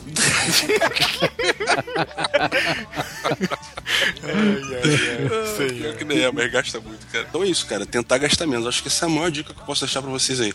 Eu tenho, inclusive, feito isso aqui em casa nesses momentos de crise. Eu tenho feito o seguinte: eu não gasto dinheiro mais. Por exemplo, fui- eu acabei de voltar agora do shopping com a minha esposa. Aí ela falou: ah, vou tomar um sorvete. Ela comprou uma bola de sorvete, custou nove reais. Eu, eu quase tive uma síncope, cara. Eu, eu até esqueci a senha do cartão quando eu fui pagar. Cara, eu, não, eu conheço o Názaro e ele é assim, cara. Antes de subir na escada rolante, ele pergunta se vai pagar. Se paga. É, Caraca. Coitado da esposa do cara, né, velho? Uma boa Cara, dica é esquecer a senha do cartão também. Uma ótima é, dica. essa é uma boa dica. Boa. Então, cara, é, é gastar mesmo. Por exemplo, eu nunca mais vou voltar naquela sorveteria. Nunca mais na minha vida eu piso naquela sorveteria. Era paleteiro, não era? Coisa de mexicano. Era mexicano, mexicano. Nossa, Bate mano. de era, latte. era sorvete mesmo, não era nem palha, não era nem A Elo, a Elo eu cortei isso aí. Não, peraí. Uma e- vez eu fui lá, falei 10 que faz reais. Não. Fala aí, Júnior, sua dica. Eu, bom, deixa eu, deixa eu falar aqui um pouco mais um lado mais pastoral aqui disso tudo. Vamos, vamos colocar Aí sim. é, a Vamos no valorizar aqui o mas- passe. Não, mas eu, Muda a é que trilha, assim, que muda a trilha, gastais muda a na... Ó, pera aí, Cala já a até boca, sei o Thiago. que você vai falar. Por que medo gastais que naquilo que não é pão? dinheiro do vosso salário daquilo que não pode satisfazer. Vendei tudo e dar aos pobres, né? Vai- não, ele vai pedir o dízimo agora. Isso, isso aí. Você, você deposita na conta do Juntos em Um. Não, não, não. não. Não, mas assim, eu, eu como, como pastor, eu já, eu já preguei várias vezes sobre, sobre dinheiro e sobre, principalmente sobre materialismo, né? E sempre ah, falo bastante contra o materialismo, porque, e se você for ver, o, o grande motivo de, do descontrole financeiro de muitas pessoas é, é esse, essa cultura materialista que a gente tem, não é? Consumista e tudo mais. E falar assim, pô, a gente tem um podcast inteiro sobre eh, planejamento financeiro, eh, controle das finanças pessoais e tal, parece ser um pouco materialista também, mas não é, entendeu? A gente tem que, a gente tem que lembrar que, cara, você, você realmente crê que é Deus quem te sustenta, é Deus quem dá para você o sustento e o salário lá no final do mês, na verdade não é, não é fruto do seu suor, é fruto da bênção de Deus sobre você. É isso que, é isso que a Bíblia fala. É Deus quem te sustenta. Se, se é Deus quem te sustenta, é Deus quem te deu aquele dinheiro. E se Deus deu aquele dinheiro para você, é para você administrar bem. Existe uma coisa ah, na, na Bíblia que, um, na verdade, ah, um conceito né, cristão que é de mordomia cristã. Né? E mordomia é você administrar aquilo que não é seu. E o seu dinheiro, você tem que ter essa consciência assim, foi, foi Deus quem te deu e Ele deu para que você administre bem.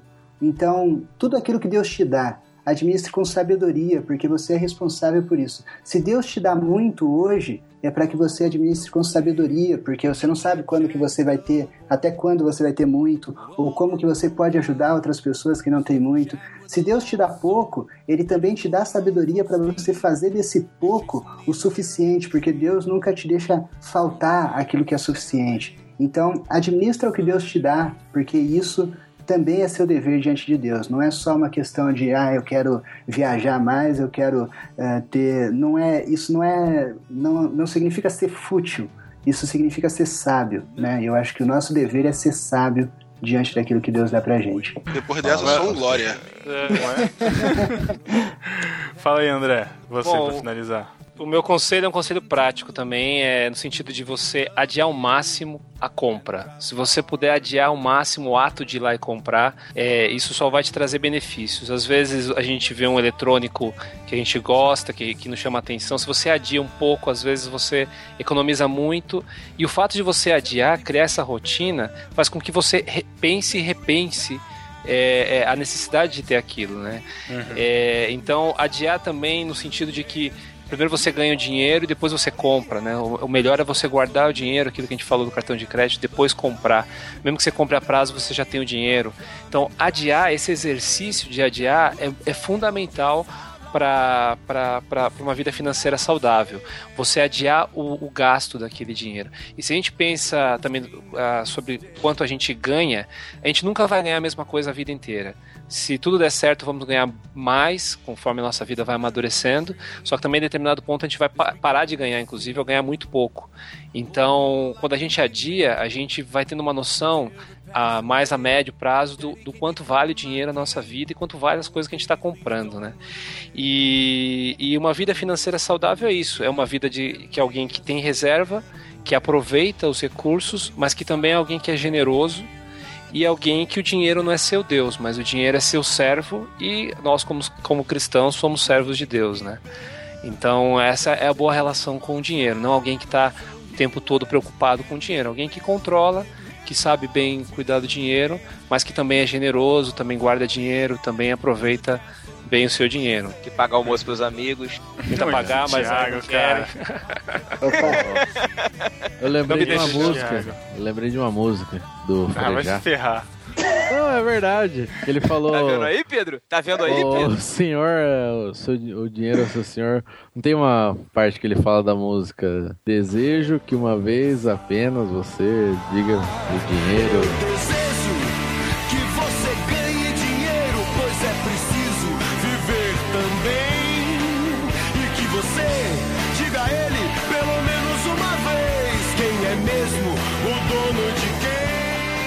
poesia do Victor Hugo, chama Desejo. Ele fala que uma vez é, você coloque, acho que coloque todo o seu dinheiro na frente e pergunte quem é mesmo o dono de quem. Ah, olha aí. Mas o Frejá gravou, eu prefiro. Ele gravou a música.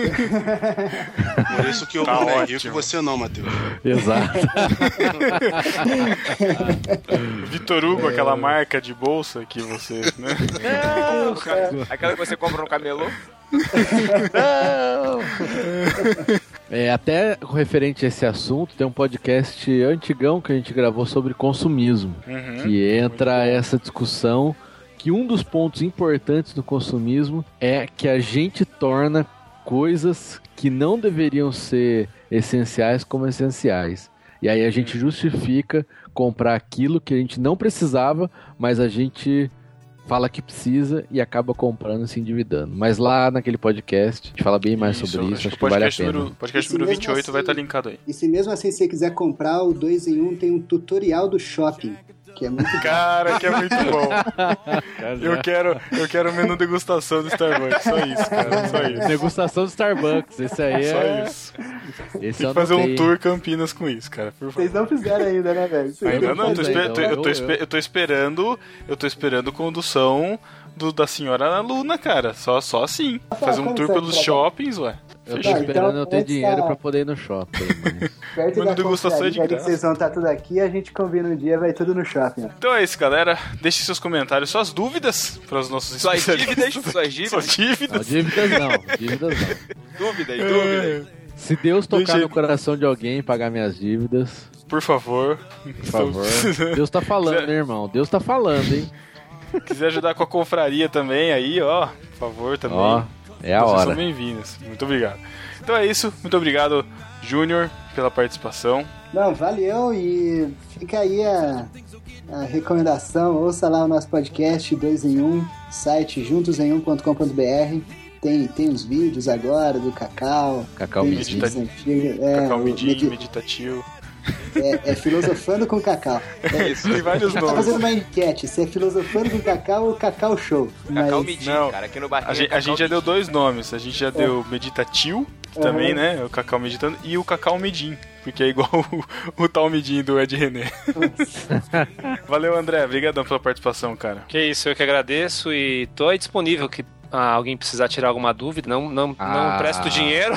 Ah, agora, pô, eu já me empolgado agora, tô disponível. Cara, ô Matheus, caramba, Deus responde rápido as orações. Não, tem, tem uma máxima que é assim: se você precisa pedir dinheiro emprestado pro seu amigo, você tem que pensar no que, que você precisa mais, se é o dinheiro ou o amigo, porque provavelmente você vai perder o amigo, né? Eu, eu o dinheiro, já respondi. Pô, eu precisava passar te pedir, precisava te passar a te pedir dinheiro emprestado. Thiago, você tá me devendo tanto dinheiro, Thiago. que, Porra, você vai ter que pedir um empréstimo no banco pra me pagar, cara. Ô, louco. Colou. Que isso, hein? olha lá, toda pra suja, né? Ah lá, hein, Sara? Cuidado, hein, Sara? Começar com dívida assim, ó. Cuidado. Valeu aí, Názaro, pela participação, cara. Cara, é sempre um prazer estar aí com vocês. Quando precisar, é só chamar. Não empreste o dinheiro também. Então é isso. Até 15 dias. Abraço. Tchau. Valeu, galera. Tchau. Tchau. Tchau. Tchau, tchau. He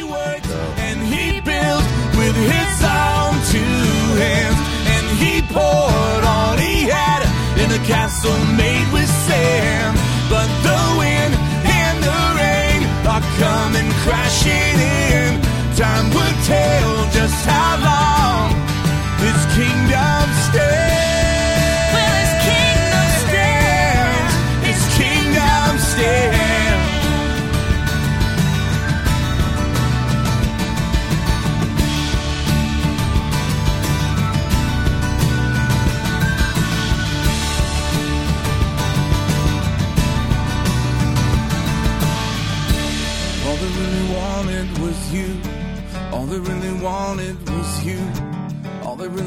wanted was you.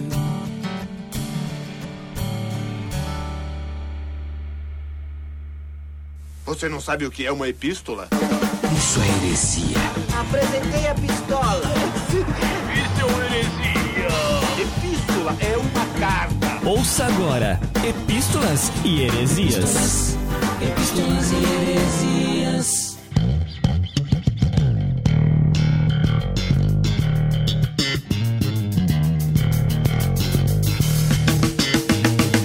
Estamos na leitura das epístolas heresias do podcast número 90 sobre teologia pra quê?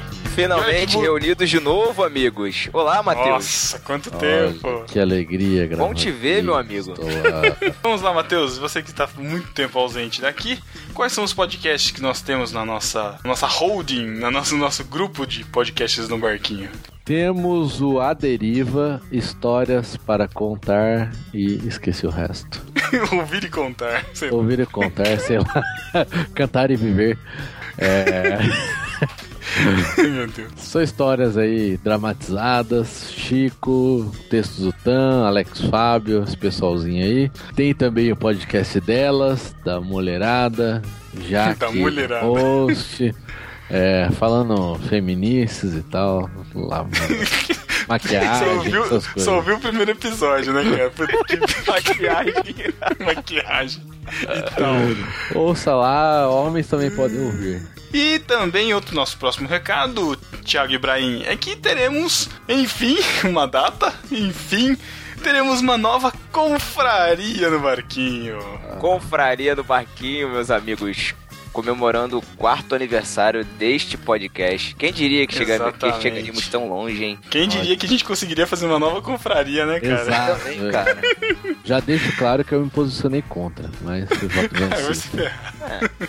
É muito bom encontrar os irmãos. E por falar em irmãos, pode ser que essa confraria envolva um pouco mais que o no barquinho, né? Olha aí, olha aí. Olha aí. Estamos Thiago, em negociações com o nosso padrinho da Podosfera. Exatamente. Prova- é bem provável que essa confraria vire uma confraria Irmãos no Barquinho. Aqui porque aí. fica mais sonoro, né? Irmãos no Barquinho. E nós temos uma data prevista. E vocês lembram que o esquema do ano passado, como é que foi, né? A gente precisa de uma pré-inscrição para ter uma noção da galera que pode ir.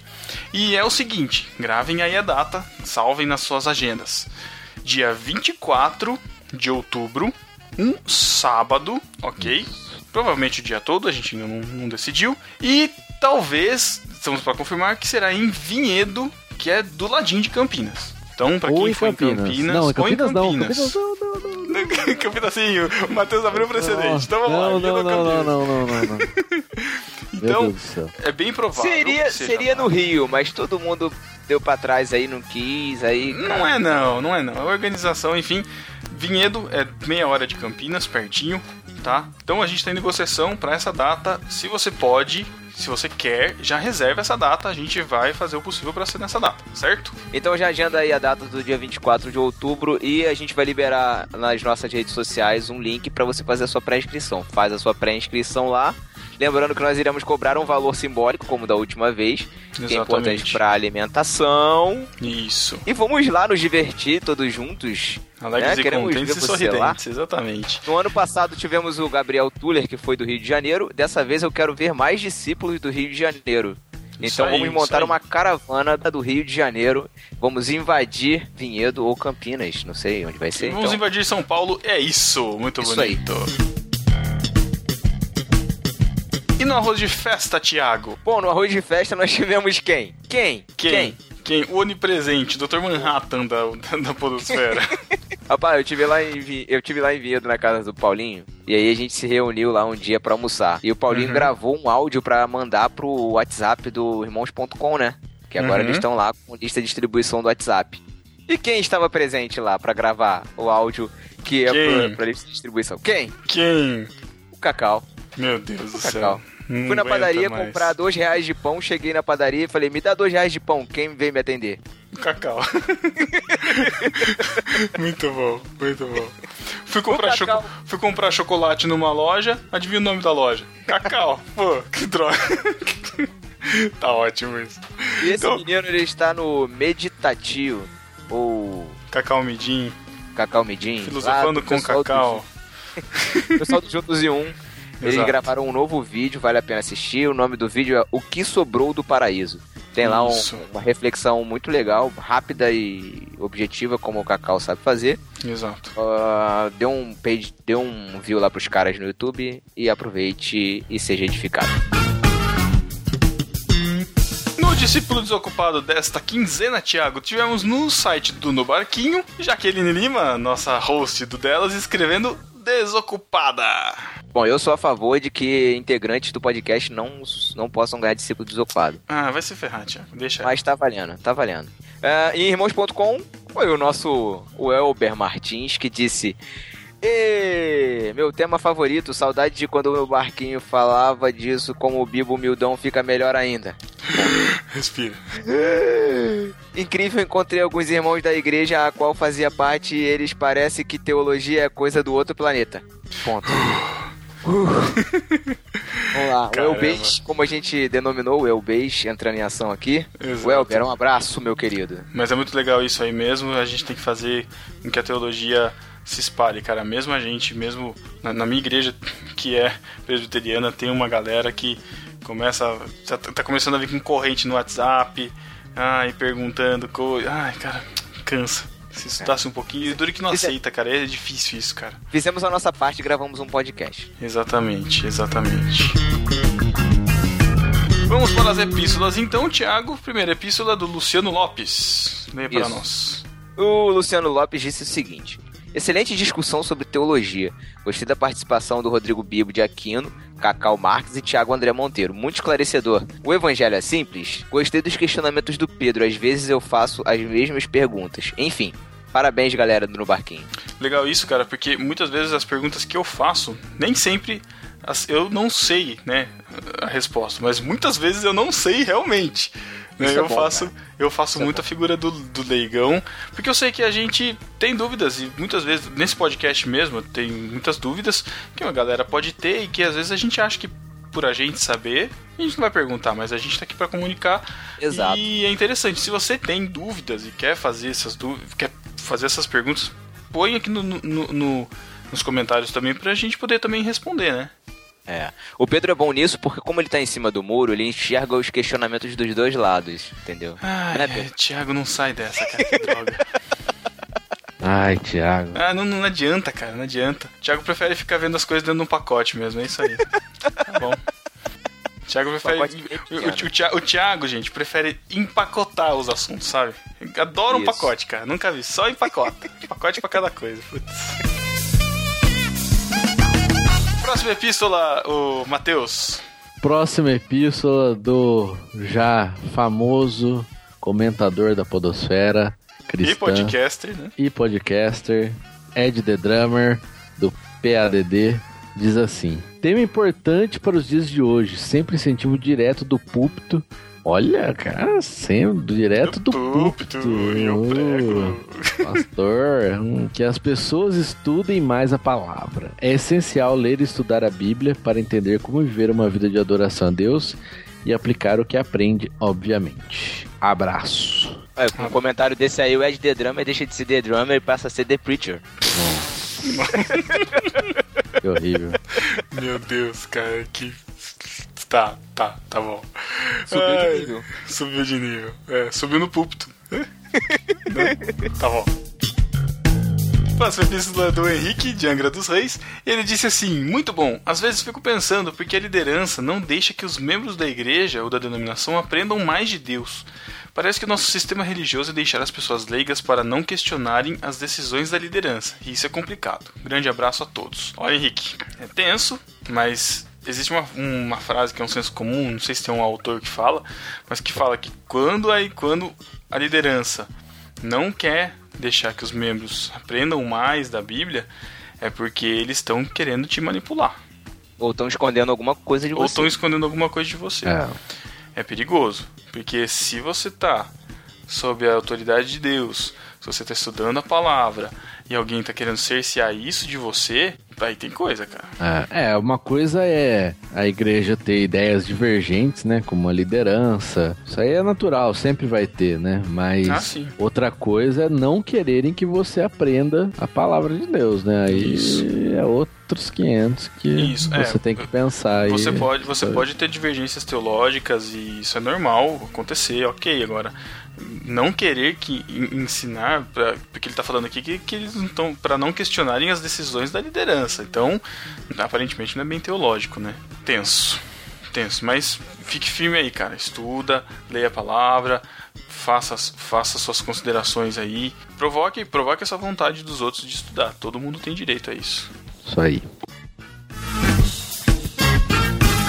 Tiago, estamos chegando naquela sessão que todos esperam sempre e agora com o time completo novamente. Olha. Quanto tempo, né, cara? Eu lembro do primeiro dia que a gente inventou essa sessão tão maravilhosa Sério, e cara? que fez tanto sucesso. Eu não Você lembro, lembra não. desse dia? Eu, Eu, não lembro, apaguei lembro da desse minha dia. memória.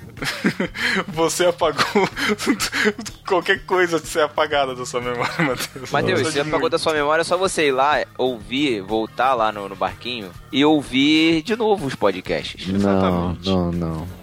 Mas eu também não faria. Então vamos lá, Thiago. Porque ouvir no barquinho e não fazer a maratona é como. Ah, não, isso é coisa do Braincast, né, cara? Não Ah, posso fazer isso. tá bom. Então vai, vai, Thiago. Que sessão é essa?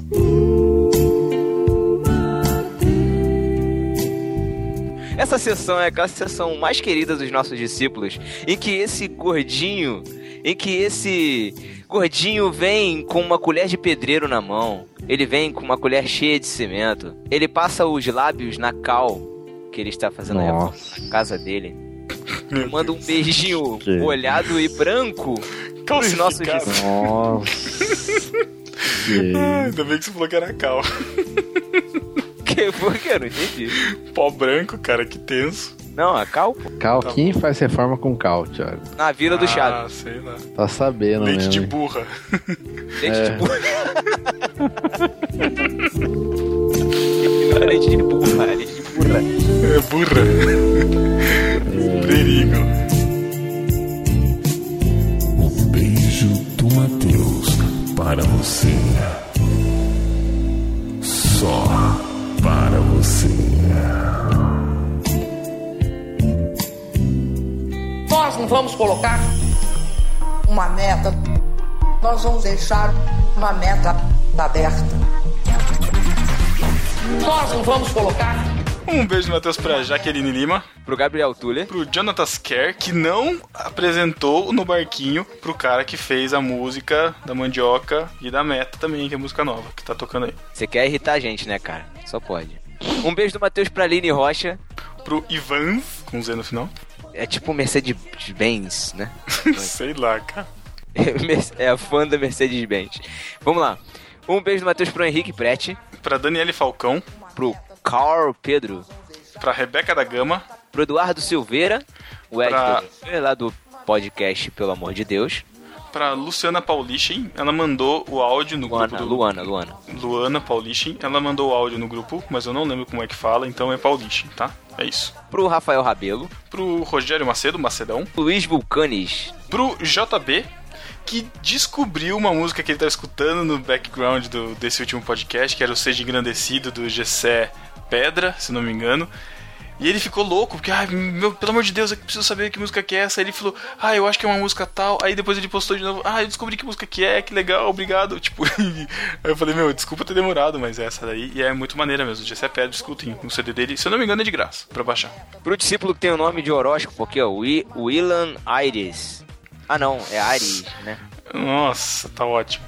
Pro, pro Daniel Cazé. Pro nosso querido amigão Marcelo Matias. Lá em Marcelo, confraria, logo mais, hein? Queremos Isso aí, te ver e ver esperamos seu meninão. Um beijo, Matheus, pra Silvana Silva. Pro Márcio Gomes, que já é ouvinte há três anos e começou pelo No Barquinho. Parente Ele- do Joe Gomes, será? Ou, daqui, ou daquele empreendedor famoso, né? Marco Hã? Gomes. Nossa. Tá bom. Um beijo do Matheus pro Luciano Lopes. Será que ele é parente do Léo Lopes?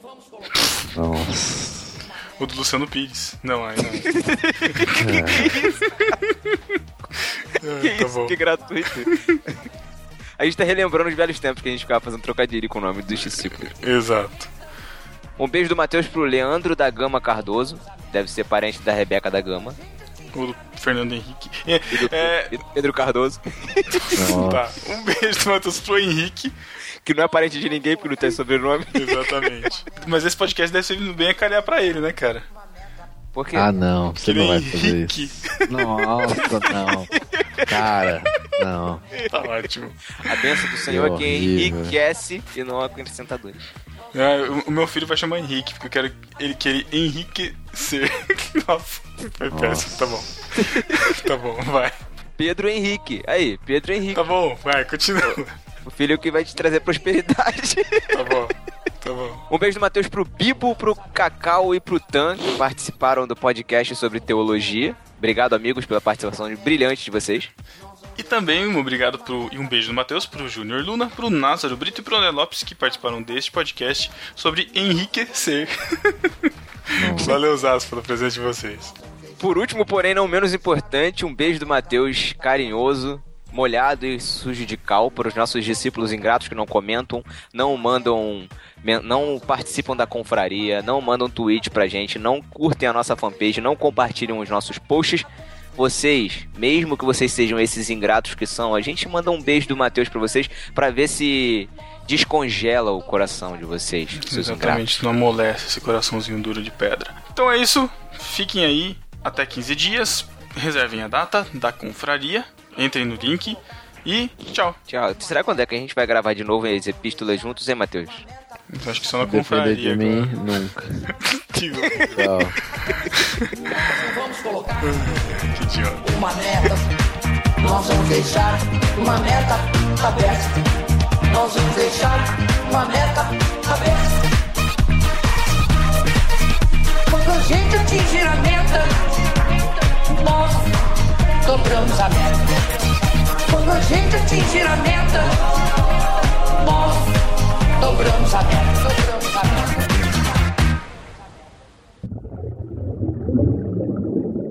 Vamos lá então, gente? Vamos lá. Tô comendo. Se vira aí, bichão. Ó, seguinte. A gravação vai ser corridona, tá? Parece- Por quê? Porque a gente precisa gravar epístolas porque o episódio já sai na sexta. Esse episódio. Tá? Boa Mas beleza, vamos lá então? Já foram melhores, hein? Pois é, cara. Esses caras aí resolvem resolve fazer varanda gourmet no apartamento e fica dificultando nossa, nossa pauta. Varanda gourmet? Ô, que isso aí? Quem fez isso? Matheus, que reformando o Não, apartamento. Ó, aí. Gata, não tem varanda gourmet, não. Quer tentar desligar e ligar de novo, Pedro? Ah, é o- é o Thiago? Cadê? Não, é porque o Thiago ele grava longe da, do roteador, cara. O nego tira férias, em vez de comprar um repetidor. Resolve viajar com a namorada. Sozinho, Cadê viajando de, ônibus, prioridades? viajando de ônibus com cama de leito. Não sei que história é essa. Leito? Como assim? Ô, louco! Cabine privativa? Ô, louco! Ô, louco. Vamos lá então. Já gravamos o recado, viu, Matheus? É. Thiago. Me xinga não, vamos lá, vai. Vamos lá então. É, tá Estamos de. Ah, Desculpa. Estamos de volta. que droga. O que, que você falou, Júnior? É que eu te derrubo, hein, Matheus, Thiago? Não- deixa você chamando gravar. de pra falar. Droga. Sei lá. Caramba, meu. Faz tempo que eu não gravo com vocês. É, vamos Pelo lá. amor de Deus, host. Muito bom, muito bom. E Eu ainda não fiz você. nenhuma receita do livro do Masterchef. Eu tenho, eu tenho um também, eu tenho um também. Eu vou testar uma Ih. receita também. Ih, Tá o bom. Pedro vai chorar agora. E Pedro, não te dei um livro desse? Não, não. deu. Vai chorar. nas minhas... Ô, Thiago, nas minhas, férias, nas minhas férias eu vou aí, a gente sai pra, pra jantar e a gente conversa. Que isso? A Sara vai ficar com ciúme, cara. Você me convidando pra jantar. De mim? Que isso, Thiago? Sei lá, você é todo estranho? Você não se garante, não, cara. Que isso? mano. Vai, vai. Ô Pedro, Tá. antes de terminar, cara, eu queria fazer uma pergunta pro, pro Júnior Luna. Acho que seria a dica final do programa. Thiago, Qual para é? de, de orientar o podcast pro final, cara. Isso a gente faz na edição, mano. Ah, tá bom, desculpa. Caramba, no, no, peraí, no, peraí. no outro podcast saiu em off. Ele, ah, eu acho que a gente podia encerrar esse podcast com essa música. É uma maneira ótima de encerrar o podcast. Que droga, cara, eu sei. que Você quer acabou essa encerrando música no o final, o podcast do jeito certinho. Olha só. cara. Sem colocar só fala, não precisa falar, cara. Beleza. então é isso, galera. Oi? Vai ser Ah, dia essa 24. vai ser. Vocês vão estar aí? Dia 24 de outubro. De outubro? Ah, vou. Ah, fechou? Então já reserva, hein? É, vamos vai marcar viagem pra Miami, É. eu Las? Vegas. é. Prioridades, hein? Niterói. Né, Cara, né, pior Luna? que Né, corre Luna? risco de, no final de outubro, eu ir pros Estados Unidos num treinamento. Ah, vai se ferrar. Meu Ah. Mas- Tchau. É muito falso, cara. Muito falso. Ah, saiu mais. Tô mais baixo que o normal esse. Ele Na- muda o tom de voz. Tchau. O ovo tá duro.